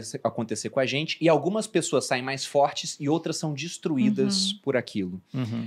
Será que a gente tem como saber a diferença, a- o- os ingredientes por trás que podem fazer com que um acontecimento idêntico com duas pessoas façam com que uma melhore e a outra piore? E eu não trouxe, eu trouxe dois livros aqui que eu vou citar mais tarde, que é o Em Busca de querendo saber. Sentido, do Frankel, e É Isto um Homem, do Primo Levi. São dois livros escritos por judeus que passaram por experiências em campos de concentração. E eles mostram como as pessoas lá, elas tinham uma plasticidade mental, elas se adaptavam àquilo, né? E muitas, aquelas que sobreviveram, porque infelizmente foram 6 milhões de mortos pelos nazistas, elas tiveram uma vida depois cheia de significado. E muitas viveram pra caramba. Uhum. Chegaram aos 90 e poucos anos. E aí eu vi, poxa, aconteceu algo terrível com elas. E elas prosperaram. E tem coisas que acontecem com outras pessoas, não tão terríveis assim, e elas são destruídas por aquilo. Uhum. E aí o livro que eu esqueci de trazer, é do Malcolm Gladwell, que é um autor que eu já citei aqui várias vezes também. Se eu não me engano, ele falou isso em Davi Golias. Ele fala do começo da Segunda Guerra Mundial e sobre é, os bombardeios que iriam acontecer. Os alemães iriam bombardear várias cidades da Inglaterra. E na época o Churchill, o primeiro-ministro, ele falou: olha, as pessoas não vão aguentar essa pressão psicológica, elas vão Uhum. enlouquecer. Então vamos construir vários sanatórios em volta das cidades. E aí começou a guerra, começou o bombardeio e os sanatórios das moscas. Aí transformaram em hospitais de campanha. E aí o, Malcolm Gladwell fala que isso aconteceu, o pessoal conseguiu ter essa, resilien- essa resiliência, porque a hora que caiu uma bomba, você tinha três grupos formados. Ele dizia que tinha um pessoal atingido de fato, que morria naquilo. Uhum. Né? Você tinha os gravemente atingidos, que iam ter uma série de consequências físicas e psicológicas, e tinha um grupo que era muito maior do que os outros dois, que era dos remotamente atingidos. Caiu uma bomba, matava 10, feria 50, mas tinha mil pessoas em volta que estavam relacionadas àquilo, mas não sofriam tanto e saíam melhor daquilo. Ele pegou diários da época e o pessoal escrevendo assim: caiu uma bomba no meu prédio. Morreu todo mundo, só sobrou eu. Se eu sobrei, tem que ter um motivo pra isso. Uhum. E o cara dava um motivo à à vida dele. Uhum. Uhum. Tem como a gente saber o que, o que pode estar por trás de uma pessoa para ela encarar bem uma situação dessa aí melhor? Tem uma pesquisadora chamada Alexandre Rodman, que ela publicou um artigo muito bacana feito com crianças que sofreram abuso sexual na infância e depois ela estudou essas crianças na adolescência, publicou na Biological Psychiatry, uma revista sensacional na área de psiquiatria. E ela queria descobrir aonde que está a resiliência no cérebro. Esse era o objetivo do estudo. Inclusive, o título é assim: onde está a resiliência? Uma coisa assim, onde está a resiliência, a resiliência no cérebro? As bases neurobiológicas do comportamento de resiliência. Ela viu basicamente que as crianças que conseguiram na adolescência é, não se prevenir, mas ser menos afetada por aquele tipo de trauma, que hoje a gente sabe também na literatura que abuso, principalmente sexual, mas também físico e negligência na infância é um fator de risco, se não o maior para desenvolvimento de quadro psiquiátrico na idade adulta, é gigantesco, assim, na clínica, muito comum você ver isso. Ela descobriu que essas crianças tinham um acoplamento maior entre uma região do cérebro chamada de córtex pré-frontal e uma outra regiãozinha, algumas áreas de uma outra região chamada de sistema límbico, seria um sistema mais emocional. O córtex pré-frontal é mais racional. De alguma forma, ela, ela, ela, o termo que ela usa no artigo é reavaliação cognitiva. Parece que essas crianças conseguiram, na adolescência, reavaliar aquela situação e olhar por uma outra ótica.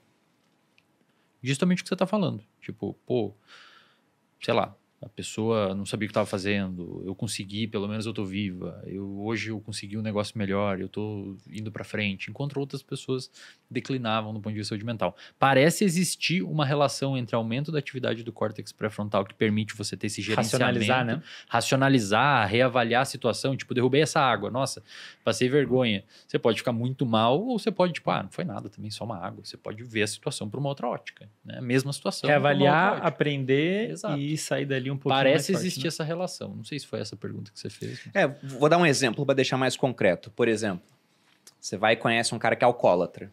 Aí você conversa com ele e ele fala: Meu pai era alcoólatra. Uhum. Aí você conhece outro cara que não bebe. Aí fala: Por que que você não bebe? Porque meu pai era alcoólatra. Então, o mesmo estímulo, entre aspas, né? Porque são pais diferentes, mas um pai. Às vezes é, é o pai de dois irmãos. Uhum. E um vira alcoólatra e o outro não. Com o mesmo estímulo. Mas isso depende É, das contingências. Mas nunca vai ser o mesmo estímulo, É. né? Mesmo que seja irmão gêmeo, Você tem um amigo, mesmos às pais. vezes, diferente. É, o fato de. A gente é irmão gêmeo. Eu tenho um amigo Um que, círculo de amizades também tem é, que me ouve e vai me ajudar a fazer essa reavaliação, já vai me ajudar. Isso. E sem falar vários outros fatores, esse que o Wesley comentou um deles. E um Uma outro rede fa- de apoio, então, seria um fator que faria com Um que a pessoa fator. prosperasse. Até o sono depois do, do evento. Né? Como a gente falou no Ah, outro eu lembro. episódio, Uhum. tem fases do sono que são importantes para o aprendizado emocional.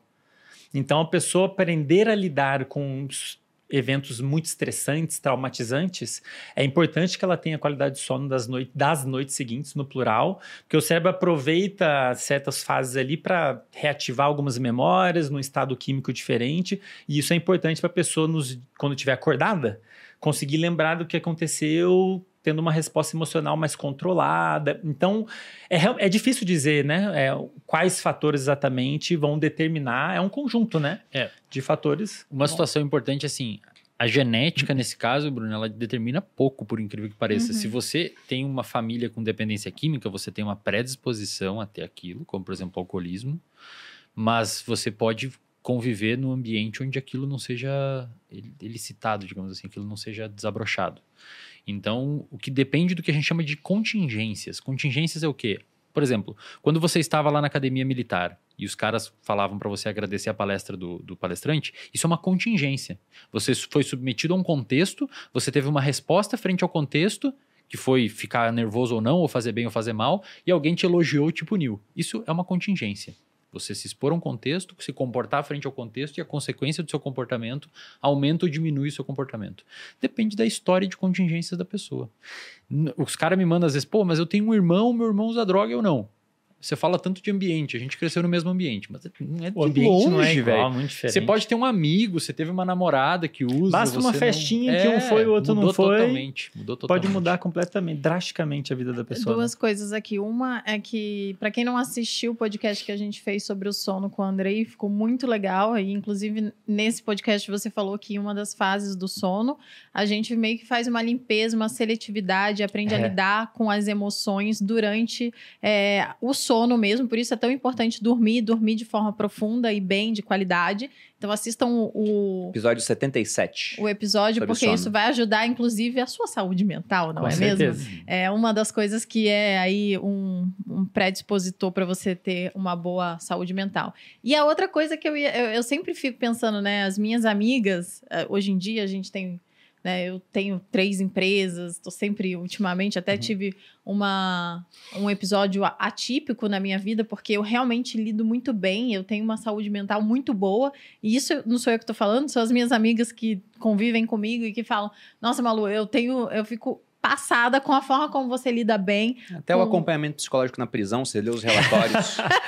sempre elogiando. O Wesley vai entender nada, é porque o Bruno brinca que eu já fui presa. Você foi preso. Eu não fui presa, tá, gente? Vocês podem Faltaram provas, pessoal. sempre fala isso, tem que sempre relembrar. É, e, e aí a gente sempre. E eu sempre fico. É curioso, porque isso me desperta curiosidade. Eu falo, o que, que foi determinante para eu lidar de forma tão assertiva com as coisas e não absorver é, de forma a, a estragar a minha saúde mental, né?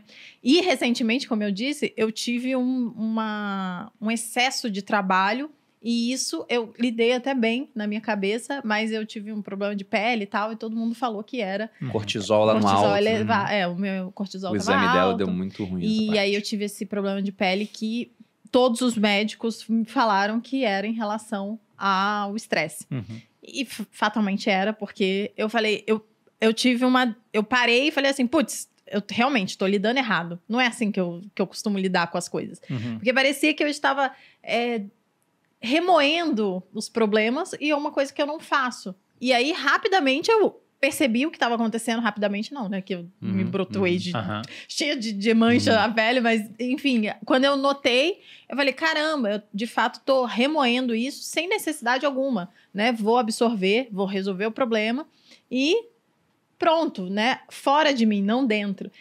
E já tô muito melhor, já sumiu as manchas e etc. Então, eu fico realmente é, curiosa com a forma como eu fui criada. E, eu- e os meus pais são muito equilibrados, assim, me criaram de uma forma estoica. É, eu mas tá digo. explicado, então. É. E, e- e- então, vida é levou muito sobre, a, Malu- sobre a educação, né? Sobre É. como os valores que meu pai me passou, a forma como meu pai me criou, meu pai e Uhum. minha mãe. E, e as minhas amigas provavelmente não tiveram essa Uhum. mesma base, essa estrutura. E de fato é É isso. uma mudança significativa, como é louco. Assim, um, um ponto-chave, Malu, é, que você talvez possa identificar em você mesma é você, ao longo da sua vida, você aprendeu a aprender Uhum, sobre você mesmo. uhum. Porque o nosso ambiente ele vai mudando ao longo da nossa vida, seus objetivos mudam. A gente já falou, deu vários exemplos aqui. Seu objetivo muda, seu propósito muda, o Uhum. ambiente muda, você vai ser atacado, não vai ser atacado.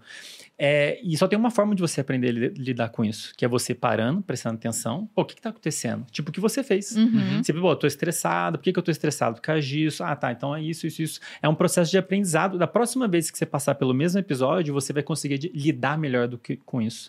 Isso é, a gente usa um termo para descrever isso que a gente chama de inteligência emocional, Uhum. que é você ser capaz, ter a habilidade de reconhecer o que você está sentindo e saber lidar com aquilo. Né? E às vezes os seus pais meio que te treinaram a fazer Uhum. isso, porque depende de como os pais criaram você, te impedindo de ficar frustrado, te impedindo de ter, sei lá, ser xingado a pela identificar amiguinha. isso. É, Olha e é importante, tá. às vezes o- os seus pais te ajudaram, olha, te ajudar a prestar atenção em você mesmo. E é muito comum as pessoas hoje em dia entrarem no automático, né? Elas saem fazendo o que alguém mandou fazer e a pessoa não para para prestar atenção nela mesma. Isso é a base, uma, uma boa parte da base da terapia, né? Uhum. Que é você explicitar o que tá rolando. Tipo, pô, o que, que eu tô sentindo? Ah, isso. E a outra Por que que eu pessoa tô ajuda a sentindo isso? organizar E o, terapeuta. e o terapeuta vai ajudando. Ó, presta- olha só, olha, o que, que passou na sua cabeça toda vez que você ficou ansioso, estressado? E aí você vai aprendendo, é um aprendizado, né? É, eu dei todo esse discurso, na verdade, eu realmente acho que a minha educação foi superior, né? Talvez, é, Uhum. foi, foi fora da média. E aí, levando em consideração que a infância e a educação e a forma como o que o seu ambiente da infância é, tem tanto impacto, o que fazer quando você não teve uma boa experiência? Porque tem como mudar, já que foi é tão significativo assim? Tem, tem. Assim, existem determinadas coisas que você vai ter que lidar sempre. Uhum. Algumas experiências que você teve, aí dependendo da forma que você interpretar aquilo, o seu cérebro interpretar aquilo baseado nas suas vivências, conforme você conversou com pessoas, a sua rede de apoio te falou, não, mas não é bem assim e tal, você vai interpretar. Ou as pessoas aumentaram aquilo ainda mais e levou pior, para piorar aquilo ainda. É, mas se você, insisto, como eu falei anteriormente, é, quanto antes for um processo de intervenção, melhor é por conta da plasticidade do cérebro. O cérebro, quando ele é pequeno, quando é que a gente é criança, ele é muito bom em aprender. Você pega uma criança com 5 anos, mora, bota morar na Inglaterra, em seis meses ela vai falar inglês sem você ensinar. Ela Uhum. aprende, a gente chama de neuroplasticidade passiva. Ela aprende sozinho, você não precisa ter foco. Quando você bota um adulto de 35, ele estuda dois anos e talvez não aprenda. Tem que e ter se foco. aprender, vai ficar com um sotaque ou não vai conseguir falar direito. Então, o mesmo serve para. Eu sempre digo para os pacientes que chegam na minha clínica, eu falo assim: ó, psicoterapia é como se fosse você aprender uma nova língua. Se você vir aqui uma vez por semana, ficar 50 minutos, for para casa e não trabalhar isso também, você não vai aprender. É igual você ir numa aula de alemão, durante 50 minutos, você vai para casa, você não vê filme em alemão, não vê série em alemão, não escuta, não escreve em alemão, não vê alemão, Não não, não lê em alemão, você não vai aprender alemão, vai ficar um tempão. Psicoterapia é a mesma coisa. Então, você vai lá com o terapeuta, ele te ensina, ele te mostra, ele te dá umas tarefas de casa, e você tem que permear aquilo durante o seu dia para você ter um maior grau de mudança significativa. Nessa metáfora, seria mais ou menos a pessoa aprender português, que seria uma, uma, uma, uma emoção, um comportamento disfuncional. Então, a pessoa está mal e tal, e ela quer aprender inglês, que seria ficar feliz, ficar com bem-estar. Se a pessoa não se preocupar, não se preocupar em aprender aquela nova linguagem emocional, ou, ou na, na nossa metáfora, aprender inglês, ou vai demorar muito ou ela não vai conseguir, porque o cérebro dela já sabe muito bem falar aquela outra língua, que é a língua do... Eu não sei se fui claro no que eu quis Não, foi, sim, foi sim. super. Eu gosto de explicar que a, eu não sou terapeuta, né, nem psicólogo, mas eu sempre falo, gente, na terapia você vai ter, se for a TCC pelo menos, né, que é uma abordagem da, da psicologia, você vai ter uma aula particular sobre você mesmo. Exato. Essa é a ideia. E às vezes anotar é bom. Quando é uma coisa muito nova, né? Você anotar o que tá rolando, o que você tá sentindo, como é que você. E você Ter um diário sobre... seria bom, então. Sim, com é uma das certeza. tarefas do terapeuta, uma das As primeiras. pessoas não gostam, né, Todo de, de ter tarefa, mas ajuda. É. É. um processo de aprendizado, né? E no futuro você vai aprendendo a lidar melhor com aquilo, é, com essas situações adversas que vão surgir, não tem como. É. Faz parte, você sai da zona de conforto, você vai ter uma bomba de informações novas de fora e de dentro. Uhum. Suas emo... Você vai ter novas emoções, né? Pô, o que, que é ser excluído? Esse exemplo que a gente deu, que, como é que é? Deve ser ser cancelado por milhares de pessoas. Pô, quem é que já experimentou isso? Eu não experimentei, graças a Deus, mas imagino que algum dia isso vai acontecer, não sei. É, E por vai milhares, acontecer. assim. Mas você de vez em quando enfrenta haters, né? Mas esse impacto de rede social na saúde mental, por exemplo, acho que vale a pena citar a questão das crianças. Porque eu comecei a usar rede social já adulto. 25 anos, Eu sei também. lá, porque a Malu começou a usar um ano antes e começou a dar certo. Eu falei, vou tentar a mesma coisa que ela tá fazendo. Na verdade, foi com de maneira profissional mesmo com 29. Então eu já tinha minha vida toda formada. Eu já tinha, tinha minhas inseguranças e tinha outros pontos onde eu estava totalmente seguro a ponto de contrabalançar aquilo. Agora você pensa uma criança que ainda está nessa fase de, de aprender sobre ela mesma, principalmente, sobre o mundo, e ela sofre bullying na escola. Uhum. Eu sofri bullying quando era mais novo em, em alguns locais. Só que o bullying acabava às 5 horas da tarde. Ia pra casa e só via no dia seguinte. pô. Hoje em dia, é o bullying, ele não acaba mais, né? É. A criança sai da escola, no ela WhatsApp. vai usar rede social e tá lá. E o pessoal zoando no Instagram, em outras É. redes. Então, qual é o impacto que vocês acham que essa revolução tecnológica vai ter nas novas gerações? Porque a gente sempre comenta, vê o pessoal comentando, e o pessoal concorda. Essa geração agora tá mais frágil. Realmente está mais frágil por conta desse impacto? Desse estresse maior? Mas, peraí, só, só complementando. Você falou isso, e aí tem o outro, o outro lado, né? Que hoje em dia, todos os tipos de coisas são polidas. Então, você não pode mais falar de nada que você é cancelado. Você, tudo você tem que... O tempo inteiro você tá ali amaciando a forma como você vai falar. Por exemplo, se a gente for falar de obesidade, Isso é mais entre os adultos, eu acho. As crianças são os indivíduos mais cruéis da sociedade. com certeza. Não tá nem aí. Se não uma criança filtro, e tá de frente pra uma outra que não tem um olho, ela vai zoar o quê? O não ter Seu um olho. caolho. Uhum. E o adulto não vai fazer isso, porque ele já aprendeu a se comportar socialmente. Tá, Pelo menos sim. aqueles que aprenderam, né? Sim. Ok. Com certeza. É difícil dizer o impacto, né? A gente vai especular, porque a verdade é que é uma coisa relativamente recente, né? A internet foi inventada em 2000, e, bom, 20 anos parece muito, mas não é muito. Então, a gente ainda vai saber o impacto que realmente vai ter daqui a alguns anos acompanhando as crianças. Eu também não sou dessa geração. Mas qual o prognóstico? Bom, ruim? Olha, a gente pode especular. Eu acho que tem lado bom e lado ruim. O lado ruim é que realmente você pode criar uma série de distorções sociais. Se a pessoa fica na internet, né, interagir, ela vai ficar muito boa interagir no, no meio digital, mas consequentemente ela não vai praticar interação presencial. Isso é bom ou ruim? Não sei, depende do que ela vai fazer no futuro dela. Eu e você somos o oposto, né? A gente aprendeu a interagir no presencial, na sala de aula, e vai pro digital, bate cabeça. Eu já bati muito cabeça, né? Agora tem um outro, outros ingredientes importantes aí em relação ao uso do, da, do celular. Um deles, por exemplo, é a tela em si, o uso de tela, por exemplo, em altas horas da noite. Uhum. Então é muito fácil a criança hoje em dia ter acesso a entretenimento com a internet. Ela acesso fica a estímulos. ultra mega estimulada o tempo Num horário inteiro. totalmente não natural, né? Uhum. Sei lá, meia-noite. E, e no DSM-5, a última versão do manual, né, diagnóstico, é, vício em jogos online já existe, né, oficialmente, né? Então, e é um problema real. Eu Uhum. tenho um filho que vai fazer 12 anos, isso é um problema lá em casa. É, de- é muito difícil competir com o jogo online. O jogo online é muito legal, ele é muito engajante. E os amiguinhos estão lá. Aham. Então, volta e meia eu fico pensando, cara, eu vou, eu vou, eu vou, eu vou proibir meu filho de, sei lá, jogar. Beleza, mas ele vai ter um dano social por isso. Uhum. E isso é importante, eu não posso negligenciar isso. Pô, daí se ele se sentir isolado socialmente, né, nessa idade, na adolescência, é é até perigoso. Então, é um problema real, relativamente grave que eu sinceramente não sei qual que seria a melhor abordagem, É. a melhor abordagem. É pra gente ter. difícil, assim. Vamos esperar o Wesley É, dar por a nova favor, fala pra gente a abordagem. Não, eu não sei, assim. É, eu até olhei pra gente não sabe a abordagem.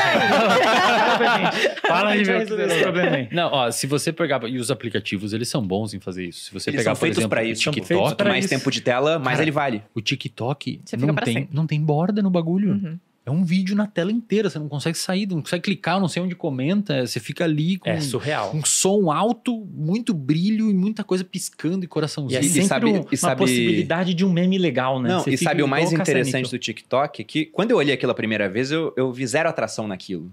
E até hoje, eu não sou uma pessoa que Eu gosta de consumir não. conteúdo no TikTok, mas o TikTok já tem mais tempo de tela por usuário do que o YouTube. E eu entro no YouTube às vezes para ver vídeos de uma hora. Então tem cara que fica mais de uma É. hora, mais de duas, mais de três, só arrastando pra cima e vendo vídeo de um minuto no TikTok. De coisa que ele nem sabe o que vai chegar, porque é, É. aleatório. Exato. Ele- Eu acho. Desculpa. Eu acho que o, o- a questão do, do- do- da internet no, nas crianças, assim, no tempo de tela e etc.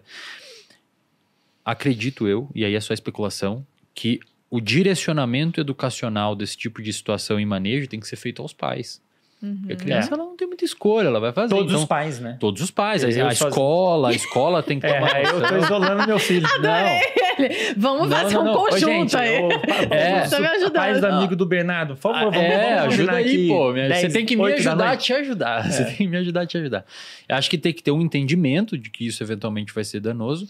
Só que, no entanto, né, Andrei, eventualmente vão ter pais que preferem Deixar a criança deixar ali pra fazer ter tempo Ou não de tem outra assistir um escolha, filme, né? Aproveitando bagulho. deixar mais no tablet a criança pra ter mais tempo É. livre. Exato. Pra deixar, pra deixar mais inclusivo. Às vezes não é a pessoa que tem a escolha, ela tem que trabalhar, ela não tem É, opção. também. E aí a opção dela Também. é botar na escola e depois no tablet e assim por diante. Eu acho que vai ferrar a cabeça de muita gente, E cara. um É detalhe. opinião. É- Vai Essa é a sua opinião otimista. A minha opinião. É ótimo. não, a minha opinião. É, a minha opinião. Cadê o manejo, Wesley? Não, a minha opinião é que eu já falei isso várias vezes, inclusive no Instagram, o pessoal senta o dedo e fala, pô, Deck, já você viu um psicólogo? Eu falei, ué, eu vou fazer o quê? É É o é o que eu penso, hein? o que, que eu vou fazer? É o que eu Pô, penso. dá uma maquiada na verdade, assim. É, é, exato.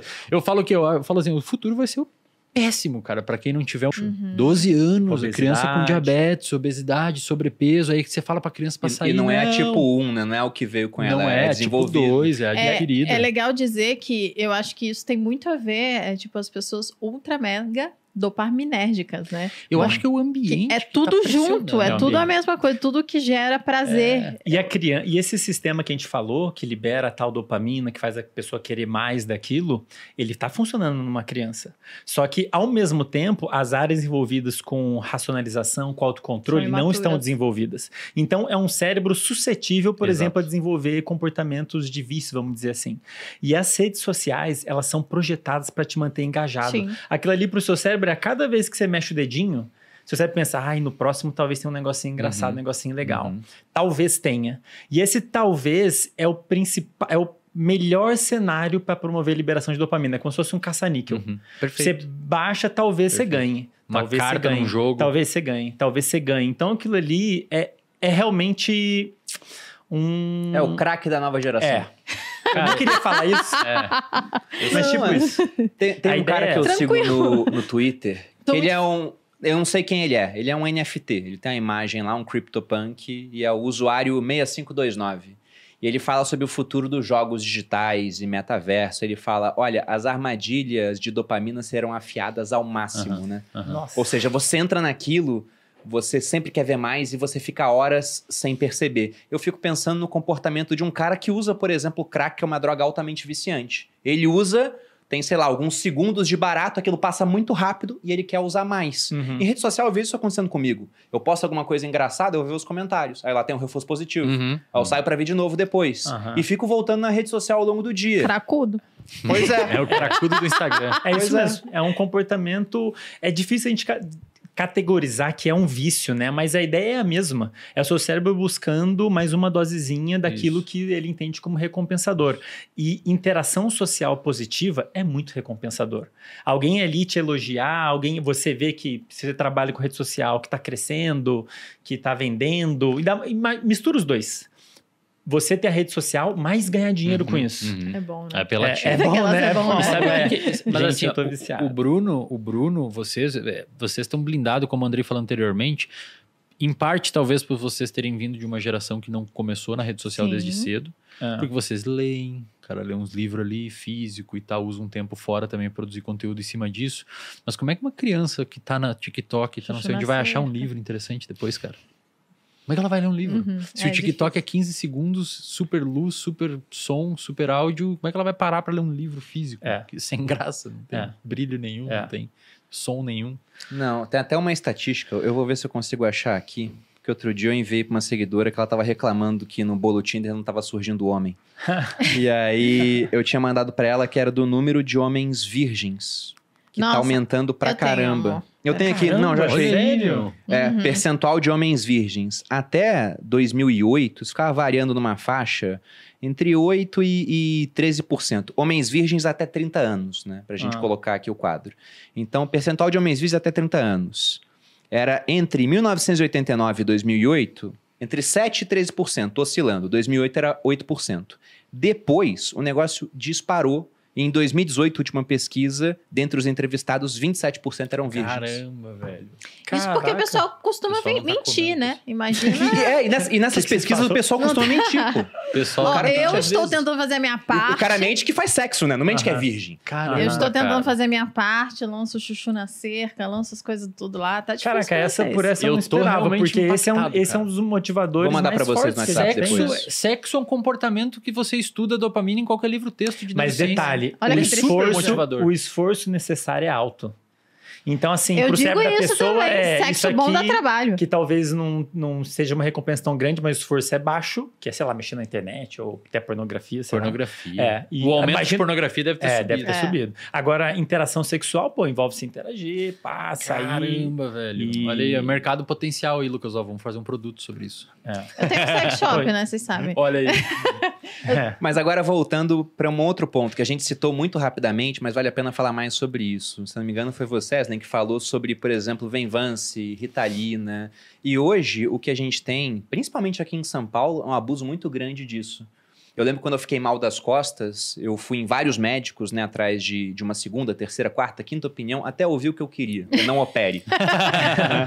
e aí, deu, felizmente, certo. deu tudo certo Deu no certo. final. Mas eles ficavam muito surpresos todos quando eu fazia aquela anamnese e falava, ó, tenho 30 anos e não uso nenhum medicamento. E viam lá, trabalha com mercado financeiro. Teve um que falou, como assim você não usa nada? Eu falei, eu tomo café. Tu não é alcoólatra? Ele falou, você não toma mais nada, vai ficar mais ativo durante o dia, ou desligar melhor durante a noite. Começa, vem e termina com Vance. Você Pois é, eu falei, eu não uso nada disso. Eles ficaram hiper surpresos, que eles falaram: olha, na sua idade, trabalhando no local onde você trabalha, isso é muito raro. O pessoal abusa muito dessas drogas porque vê um aumento de desempenho no curto prazo, com esse reforço quer usar mais. Só que quais são as consequências de longo prazo para quem abusa disso, simplesmente entrando nesse hype, na onda, todo mundo tá tomando, se eu não tomar, eu fui pra trás? Primeiro que pode, é, pode viciar, né? Essa- essas drogas, Venvança e Citalina, elas agem justamente na Remédio sono dopamina. também, né?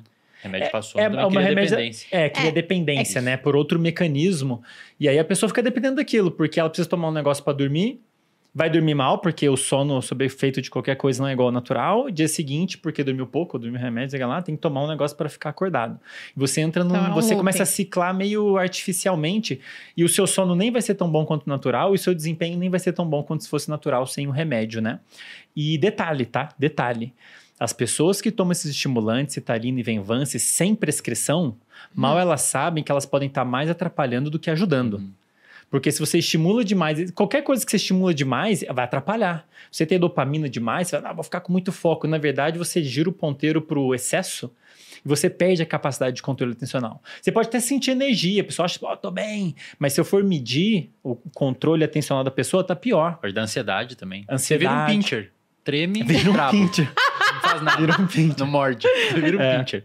Eu, Eu- acho essa galera corajosa Não, também. os caras negócio são é malucos. Tem preta. gente que toma... Tem gente que toma com álcool na balada, cara, pra dar um rolê. Não, tem gente que tá cheirando. Cheirando. Cheirando. Álcool na balada. Olha só. Cheirando álcool, pessoas... não. Cheirando Venvance? É, é Ritalina. Ritalina? Uma loucura. Ó, Eu não sei qual, né? Pra pessoas que têm TDAH, é extremamente importante o uso do medicamento porque você tem uma sinalização desse neurotransmissor deficitário no córtex pré-frontal, por isso você não consegue sustentar sua atenção num ponto.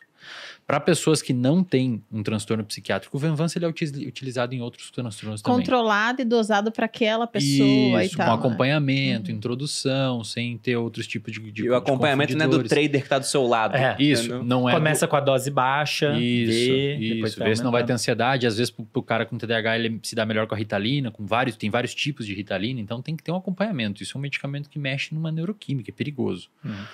É, se você ficar tomando isso, pode acontecer o que o o Andrei comentou. Você, você perde um pouco a noção do controle atencional e começa a não produzir. E aí você vai falar com o Clebão, seu amigo, e o seu amigo vai falar assim, cara, tem que tomar um pouquinho mais. Coloca um pouco mais. E aí, meu, vira uma bolota. Aí vira uma bola de neve, você fica improdutivo, aí você começa a ter uma. Aí você começa a ter problemas de autoestima e autoeficácia, você acha que você não consegue, que aquilo não é pra você. E, bicho, pra tirar isso de um cara, pra tirar essa crença dele que ele precisa do medicamento pra render Uhum. É, ou pra dormir, é, meu, é muito difícil. Também tem um vício psicológico nisso. Uma Sim. dependência. Se o cara toma e produz muito. Isso. Ah, e ele associa e já era, né? Eu só eu arrisco dizer que se você desse uma farinha pra ele, um placebo, ele ia render a mesma coisa, porque ele tá tomando porque acredita. Porque... Aí, pior que isso acontece, né? Você acreditar num efeito específico do fármaco muda a sua química. Acabei de ler um É, estudo que mostrou isso para antidepressivo. Deu antidepressivo para dois grupos para tratamento de ansiedade. Só que para um grupo falou que era uma pílula de farinha e para outro falou, não, isso aqui é um antidepressivo mesmo. O pessoal que, ach- que acreditou que estava tomando antidepressivo teve aumento justamente da dopamina e, a- e os sintomas de ansiedade diminuíram. O pessoal que achou que estava tomando pílula de farinha, apesar de estar tomando antidepressivo, eles não tiveram esse aumento da dopamina e os sintomas não diminuíram tanto. Ah, então tomou farinha acreditando que era remédio. Outro tomou remédio acreditando Uhum. que era farinha. Uhum. E os efeitos foram. Sim. é tipo você pegar uma criança com dor de Gente, cabeça efeito e dar água placebo, né? É riso, é, é rir de forma voluntária. É, o mesmo, Sim. mesmo Claro que o processo. tamanho clínico disso é por- por- talvez seja pequeno. Então, você Uhum. pega uma pessoa com depressão, muitas vezes não vai tirar ela, mas tem uma modificação no- nos, nos circuitos. Até compartilhando o episódio pessoal aqui, eu tomei Venvance uma única vez. Foi no ano de 2017. Um conhecido nosso falou: Bruno, você é um cara muito produtivo, mas você nunca produziu com isso. Olha aqui." aí, meu. Começa me sempre deu. assim. Aí eu tomei. Um. Aí a Malu saiu de casa, quando ela voltou, tava igual um esquilo, né? Não, eu tinha feito tudo que eu tinha pra fazer naquele dia e mais um monte de coisas de dias passados. Tava tudo em dia e tinha feito, sei lá, 100 stories no dia, e gravei pro YouTube, não sei o quê. Foi muita coisa que eu Eu fiz cheguei, em um ele tava espaço falando de, sei igual lá, um louco, assim. oito horas. E aí, quando a Malu chegou, ela falou: E aí, como é que foi? Eu falei: Nossa, foi maravilhoso. Eu fiz tudo que eu tinha pra fazer de meses atrás. Daí Ela falou: Pô, foi tão bom assim. Daí Eu falei: Foi tão bom que eu nunca mais quero botar esse negócio na minha boca. Exato. Isso. Porque eu pensei nisso. Eu falei: Caramba, se eu produzo tanto assim com isso, daqui a pouco eu crio uma dependência. Nem pensei em termos é, de, de hormônio nem nada. Pensei em termos realmente psicológicos. Quem que é o Bruno sem aquilo? Exatamente. Você se perde, cara. Você se Exatamente. perde. Eu nunca tomei. Eu, não nunca sei se tomei. isso chega a acontecer coisa com Venvance e Ritalina, mas o que as, as drogas, de um modo geral, que viciam, elas têm isso em comum. Elas aumentam a dopamina, que é o que a Ritalina e o Venvance fazem, tá? Agora, a dinâmica de aumento de dopamina desses fármacos é diferente. Eles são projetados para não aumentar tão rápido. A dopamina, ela impede de tirar o, o Venvance, ela impede os receptores de limpar a dopamina de lá. Então você fica encharcado é. de dopamina, não é isso? É, o que acontece é que essas drogas que estimulam muito, o corpo, res- quando você tem muito de um sinal, qualquer que seja, o corpo responde diminuindo a, a liberação daquele sinal e a- o lugar onde eles agem. Uhum. Então, se você tem muita chave, chave abrindo fechaduras, o corpo meio que responde diminuindo as fechaduras. Eu não sei até que ponto isso pode acontecer com o uso de Ritalina e Venvance em pessoas que não precisam. Mas, eventualmente, o cérebro dela começa a ficar insensível ao efeito do fármaco. ter que aumentar a dose. Resultado, tem que aumentar a dose. E aumentar a dose para ter o mesmo efeito. E vale dizer também, você pode com certeza falar muito melhor do que eu, que todos os medicamentos têm algum efeito colateral, Sim. você precisando ou não dele, né? Quando você precisa, você vai lidar com esse efeito colateral, porque é aquilo que vai. É um cálculo, É um né? cálculo, né? Você vai. O custo-benefício. Você Agora, acabou de citar Sófocles, Bolonha. tá vendo só? Gente, Nenhuma grande bênção entra na vida do ser humano, isso é uma maldição. Tá vendo? Não é? É, mas é exatamente isso. Então, às vezes, as pessoas se, se iludem falando, não, mas como eu tenho TDAH, é, eu não tenho a parte ruim do remédio. Não, você tem, mas você vai calcular o custo-benefício. E quem não precisa, geralmente o custo-benefício não vale a pena, Uhum. porque o efeito negativo é presente. E ó, existe um, um- um- aí uma existe esse é um- uma questão que já impossibilita e, e já já deixa claro pro pessoal que não deve se tomar se não tiver e se tiver tem que ter todo aquele diagnóstico claro de TDAH. E existe uma outra questão que é erro diagnóstico, cara. Hum. Muito paciente com TDAH não tem TDAH. Não, tem TTH, né? Por exemplo, você pega um paciente com transtorno bipolar numa fase de hipomania, que é uma fase pra cima, você bota no lado de um cara com TDAH, você não sabe quem é quem. Uhum. Eles se mascaram, você tem que ter um acompanhamento, um tempo. O paciente, para ser diagnosticado com TDAH, é muito bom que tenha uma avaliação neuropsicológica. Você faz testes de atenção, testes de memória, faz uma média de acordo com a população naquela sua idade, naquele seu sexo, etc. Faixa de renda, etc. Para ver se você está muito deslocado para baixo ou para cima. Às vezes o cara não tem, tem outro transtorno, aí você bota um medicamento que não é para aquele transtorno e você joga gasolina na fogueira e pior. Então, Ou a pessoa só tá dormindo mal. Os tá sintomas são dormindo os mal, às vezes ansiedade. Às vezes a pessoa, cara, é um, é um quebra-cabeça que não pode lidar sozinho, pessoal. Você tem que ter ajuda no quesito de saúde mental. Tem que ter ajuda. É uma coisa muito espinhosa. Tem que ter Em um ajuda. stories não dá pra diagnosticar, né? É bom Não, não dá. Os caras mandam, pô, tenho. Eu tenho fala cara uma manda um lista de stories, O que, que é sintomas. isso? O que, que é? Eu, eu tô mal aqui, acordei, não sei o que, o que, que é? É, falta de concentração, dor no céu, não sei o que que é. Você Vocês fica, não veem. é, Zumbido no ouvido. O que, que é? Vocês não veem assim uma, uma também uma necessidade das pessoas de nomear todo tipo de comportamento como se aquilo fosse algo a ser nomeado e às vezes é só É que é gostoso pro cérebro, né? Você saber o que tem. É você reconfortante, noção, né? é Você reconfortante. ro- rotular, né? Mas isso saber. vale pra tudo, né? Inclusive para problemas que você tá tendo. É. É, uma busca para entender, foi o que o Bruno come- comentou, né? Depois que as coisas aconteceram, você olha pra trás e Isso. cria um sentido Uma naquilo. Isso é narrativa. meio um forma um modus operandi do cérebro de tentar ligar É, os pontos, né? Então é meio que natural você rotular, ver o que, que tem relação, o que, que não tem. É gostoso. Ó, eu fui buscar uma anotação da lógica do cisne negro que eu tô lendo agora, tá na página 105 para quem tá lendo uma versão em casa. Mas o Taleb, uma hora, ele fala que uma concentração mais alta de dopamina. Ele não é psicólogo, não é neurocientista, nada disso. Mas ele vai citando algumas coisas assim. É um livro bem interessante. Mas ele diz que uma concentração mais alta de dopamina aparentemente diminui o ceticismo e resulta em maior vulnerabilidade à detecção de padrões. E ele cita que enquanto ele está escrevendo o livro, corre um processo judicial de um paciente que usava dopamina para o mal de Parkinson, Hum. tomava um medicamento chamado Levodopa. L-Dopa. É, Hum. levodopa. E ele perdeu 200 mil jogando num cassino e culpou o médico por ter dado medicamento para ele. Cara, muito difícil o medicamento L-Dopa ter causado isso, será? Não. ele fala que aumenta o nível de detecção de padrões. Quando ele falou Ele isso aqui, eu pensei no cara, esse, esse paciente tinha, eu pensei no cara do mercado financeiro que usa, por exemplo, alguma coisa que aumenta a dopamina e começa a ver padrões onde não existem, por exemplo. Isso também poderia ser muito negativo na questão de prejuízo financeiro. Mas Aham. vocês conhecem algum caso assim? Eu nunca vi um estudo que mostre isso de detectar, aumenta a detecção de padrão. E até onde sei, a levodopa também não gera mais impulsividade. Até onde eu sei. Não sei, posso estar equivocado. Mas é, geralmente com até o contrário, né? É. Porque a dopamina libera, ela dá te dá controle, Isso. inclusive. Então, às vezes, diminui a impulsividade, dependendo, Isso. né? Quem tá tomando e qual condição. Mas a ideia é a pessoa até ter mais controle. Mas, de fato, existem é, associações entre esses quadros clínicos que você tem uma redução da dopamina, tipo TDAH e Parkinson, e um aumento da incidência de vícios, por exemplo, Uhum. se você viciar lá no cassino ou em drogas de modo geral. Mas essa questão do, da identificação de padrões eu não sei. Eu também assim, não sei. Nunca vi relacionado à dopamina, né? É que se você pegar, por exemplo, o paciente com TDAH, ele tem uma redução da dopamina no. É que assim, existem várias vias dopaminérgicas. Tem É. a- Uhum. duas grandes principais aqui: é a via mesolímbica, que é a via envolvida com recompensa e tal, a motivação, e a via mesocortical, que vem para o córtex pré-frontal, que é envolvido com a atenção. Quando você tem um paciente com transtorno de humor caracterizado por é, melancolia e inatividade comportamental, você aumenta a dopamina com medicamento na via mesolímbica, tá? Porque é o humor dele que está alterado. Quando você tem um paciente com TDAH que tem as funções executivas, tipo a atenção e a memória prejudicada, você aumenta na via mesocortical, que é no córtex pré-frontal. Olha que interessante.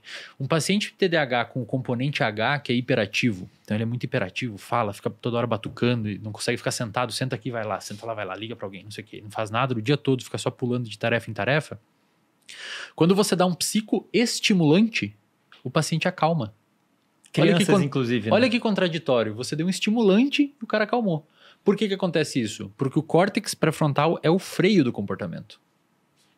E quando você está com pouca dopamina, é como se o seu carro estivesse sem freio. Então você bota óleo no freio, você aumenta a atividade do freio do carro e o paciente começa a acalmar, mesmo você dando um psicoestimulante. Só que se o cara não tem indicação para isso, aí É pode, pode aumentar a impulsividade. Aí no jogo, no, no mercado financeiro, o cara pode fazer cagada. Entendi. Bom, a gente comentou então do abuso dessas substâncias, que realmente fora da prescrição para uma pessoa, né, seriam ruins. Mas existem substâncias que seriam interessantes para auxiliar na manutenção da saúde mental, ou que você pode tomar de maneira natural sem ter um, um prejuízo para que você fique com mais foco, com mais atenção. Tem algo que vocês, por exemplo, pensam, ah, eu tomo isso aqui todo dia porque eu acho bom. Cafeína. Cafeína? É, da- assim, do ponto de vista de performance mental, é disparado o suplemento que tem mais evidências de que melhora. Né? Melhora a capacidade de você sustentar a atenção, especialmente se você estiver fadigado, porque dormiu mal, final que do que faz dia. a cafeína? Legal. Assim. A cafeína, ela bloqueia. Ela, no final das contas, indiretamente facilita a ação da dopamina. Então, a dopamina quer agir, tem um sinal químico que bloqueia a dopamina, a cafeína vai lá e bloqueia esse quem está bloqueando. Então, diretamente é como se facilitasse a dopamina de agir. Então, é especialmente interessante nessas situações em que a gente está fadigado, porque em boa parte essa sensação de fadiga, não tem energia para prestar atenção, fazer as coisas, é porque alguma coisa está impedindo a dopamina de agir ali, que é justamente a dopamina que gera a sensação de energia, né? Agora, o quanto a, a cafeína consegue melhorar o desempenho é limitado. Melhora um pouquinho? Melhora. Mas assim, se você, por exemplo, estiver dormindo mal por vários dias, a cafeína começa a não conseguir te ajudar mais. Outros suplementos, é uma das perguntas que eu mais recebo. Ah, nootrópico, suplementos. O único assim que eu consigo recomendar mesmo, com bastante evidência, é a cafeína. Tem outros que são interessantes em quadros clínicos, como por exemplo no Alzheimer ou com avançada idade, começa a ter perda de memória. Ômega 3, por exemplo, eu sei que tem bastante evidência. Mas para um adulto saudável, que quer melhorar o desempenho, eu só conheço mesmo com evidência a cafeína. Não ent... Fale você, mas... Não, eu também. Eu concordo. Não, eu ia dizer que, na verdade, a cafeína é ótima. No entanto, se você usa todo dia, também o corpo acostuma e certamente você vai ficar mais resistente aos efeitos da cafeína. Por isso que é legal, de vez em quando, você não É legal. usar. E É eu, legal. gosto, e eu gosto de fazer uma metáfora sempre com exercício físico. Falo bastante com o Paulo sobre isso, com o Muzi. Não adianta você querer colocar hormônio no seu shape se você não treina, cara. Não serve de nada. O cara quer render, quer não sei o quê, mas como é que tá o seu sono? O quê? Como é que tá? o- Você faz exercício? Você tem uma agenda? Eu não sei qual como é que você se organiza. Imagina que você tem uma agenda, mas como é que você não tem uma agenda, cara? Um mundo assim, todo blá blá blá, cheio de coisa, tarefas, a pessoa não tem agenda. É óbvio que ela vai achar que tem TDAH. Não vai lembrar de nada, cara. Tem aula, aí tem que ir não sei aonde, aí vem o ter que pegar a encomenda, aí tem que ir à farmácia, aí os pais pediram pra passar não sei aonde, pegar a camisa do primo. Cara, como é que você vai lembrar disso? É e, muita esse, e esse esforço mental para se organizar cansa. Pô, Se você gastar tempo tendo que se organizar mentalmente assim, você tá meio que Pô, tá gastando louco. o que você poderia usar lendo, por exemplo. preciosíssimo. O cérebro é caro. É 20% da energia diária e tem um peso de 2% do nosso corpo. É caríssimo. Então, quando você não usa agenda, você tá jogando fora um negócio muito. A ferramenta Meu Deus essencial. céu. tá- É, eu tenho, na verdade, o Bruno não tinha agenda.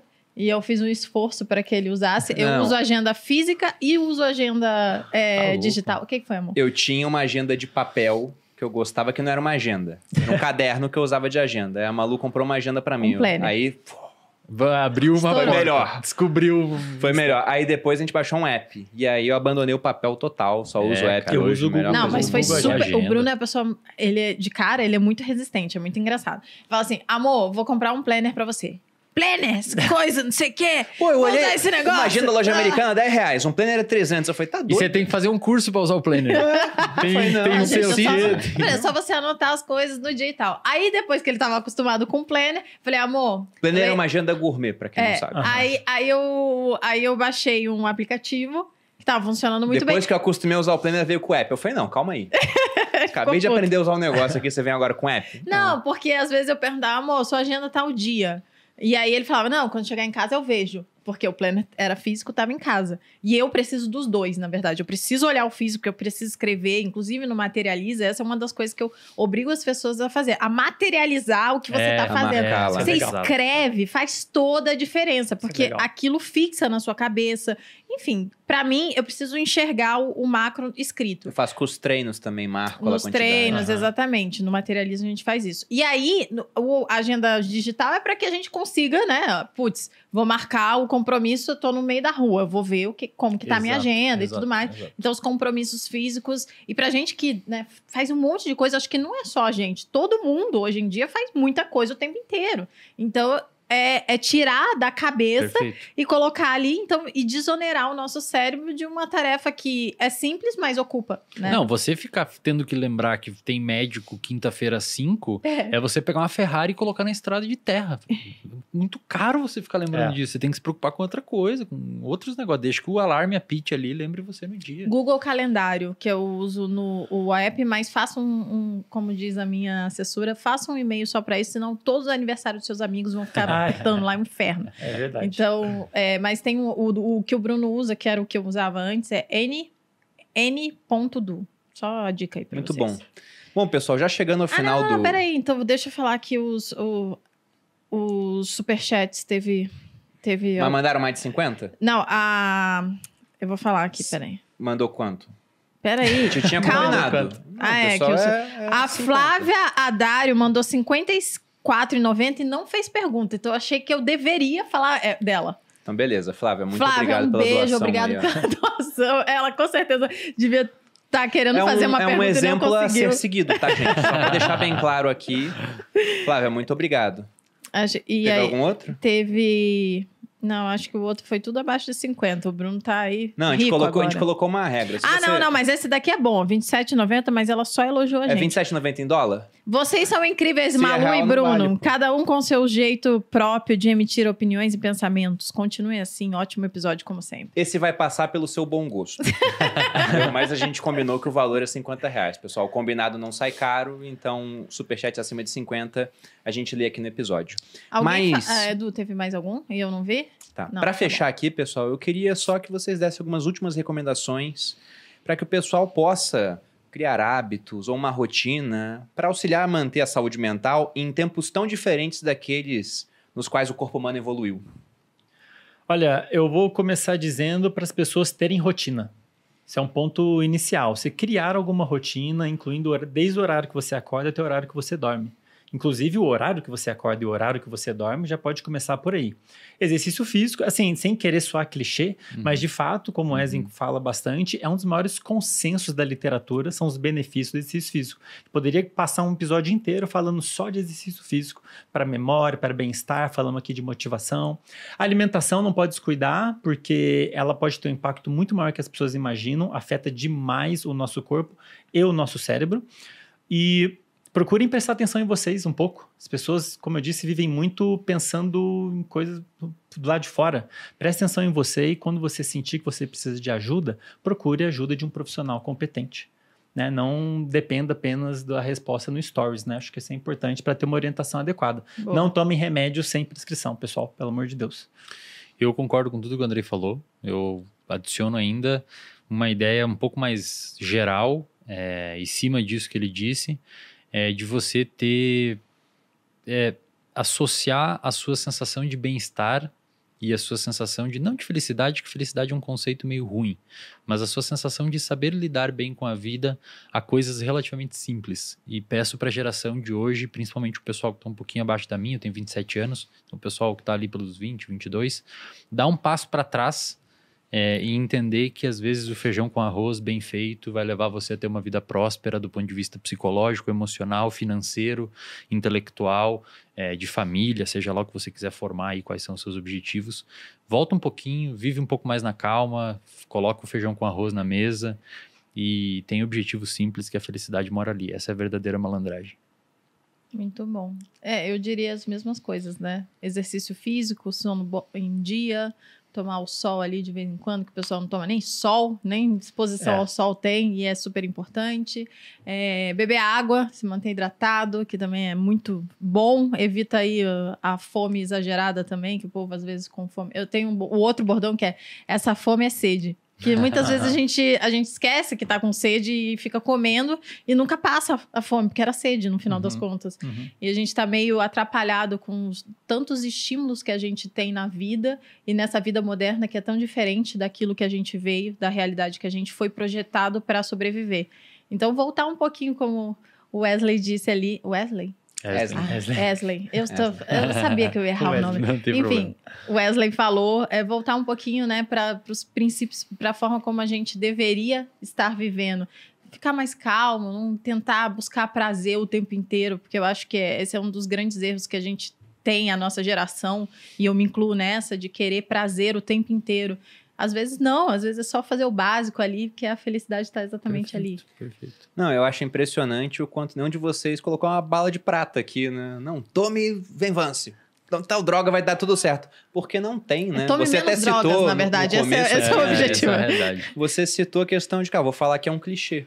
Aham. Eu costumo falar que clichês são clichês por um motivo. Porque eles dão certo, né? É, são verdades cristalizadas pelo tempo. Então, hoje, é, mesmo tendo um monte de coisa artificial à nossa volta, o que deixa claro, tornou a vida muito mais fácil. Se eu tivesse que escolher uma época da história da humanidade para nascer, eu escolheria hoje. Uhum. Porque é muito melhor a chance de morrer de uma doença, é, vítima de violência, de qualquer outra coisa, de desnutrição. Tudo é muito mais baixo. Só que esse bônus vem junto também com um ônus.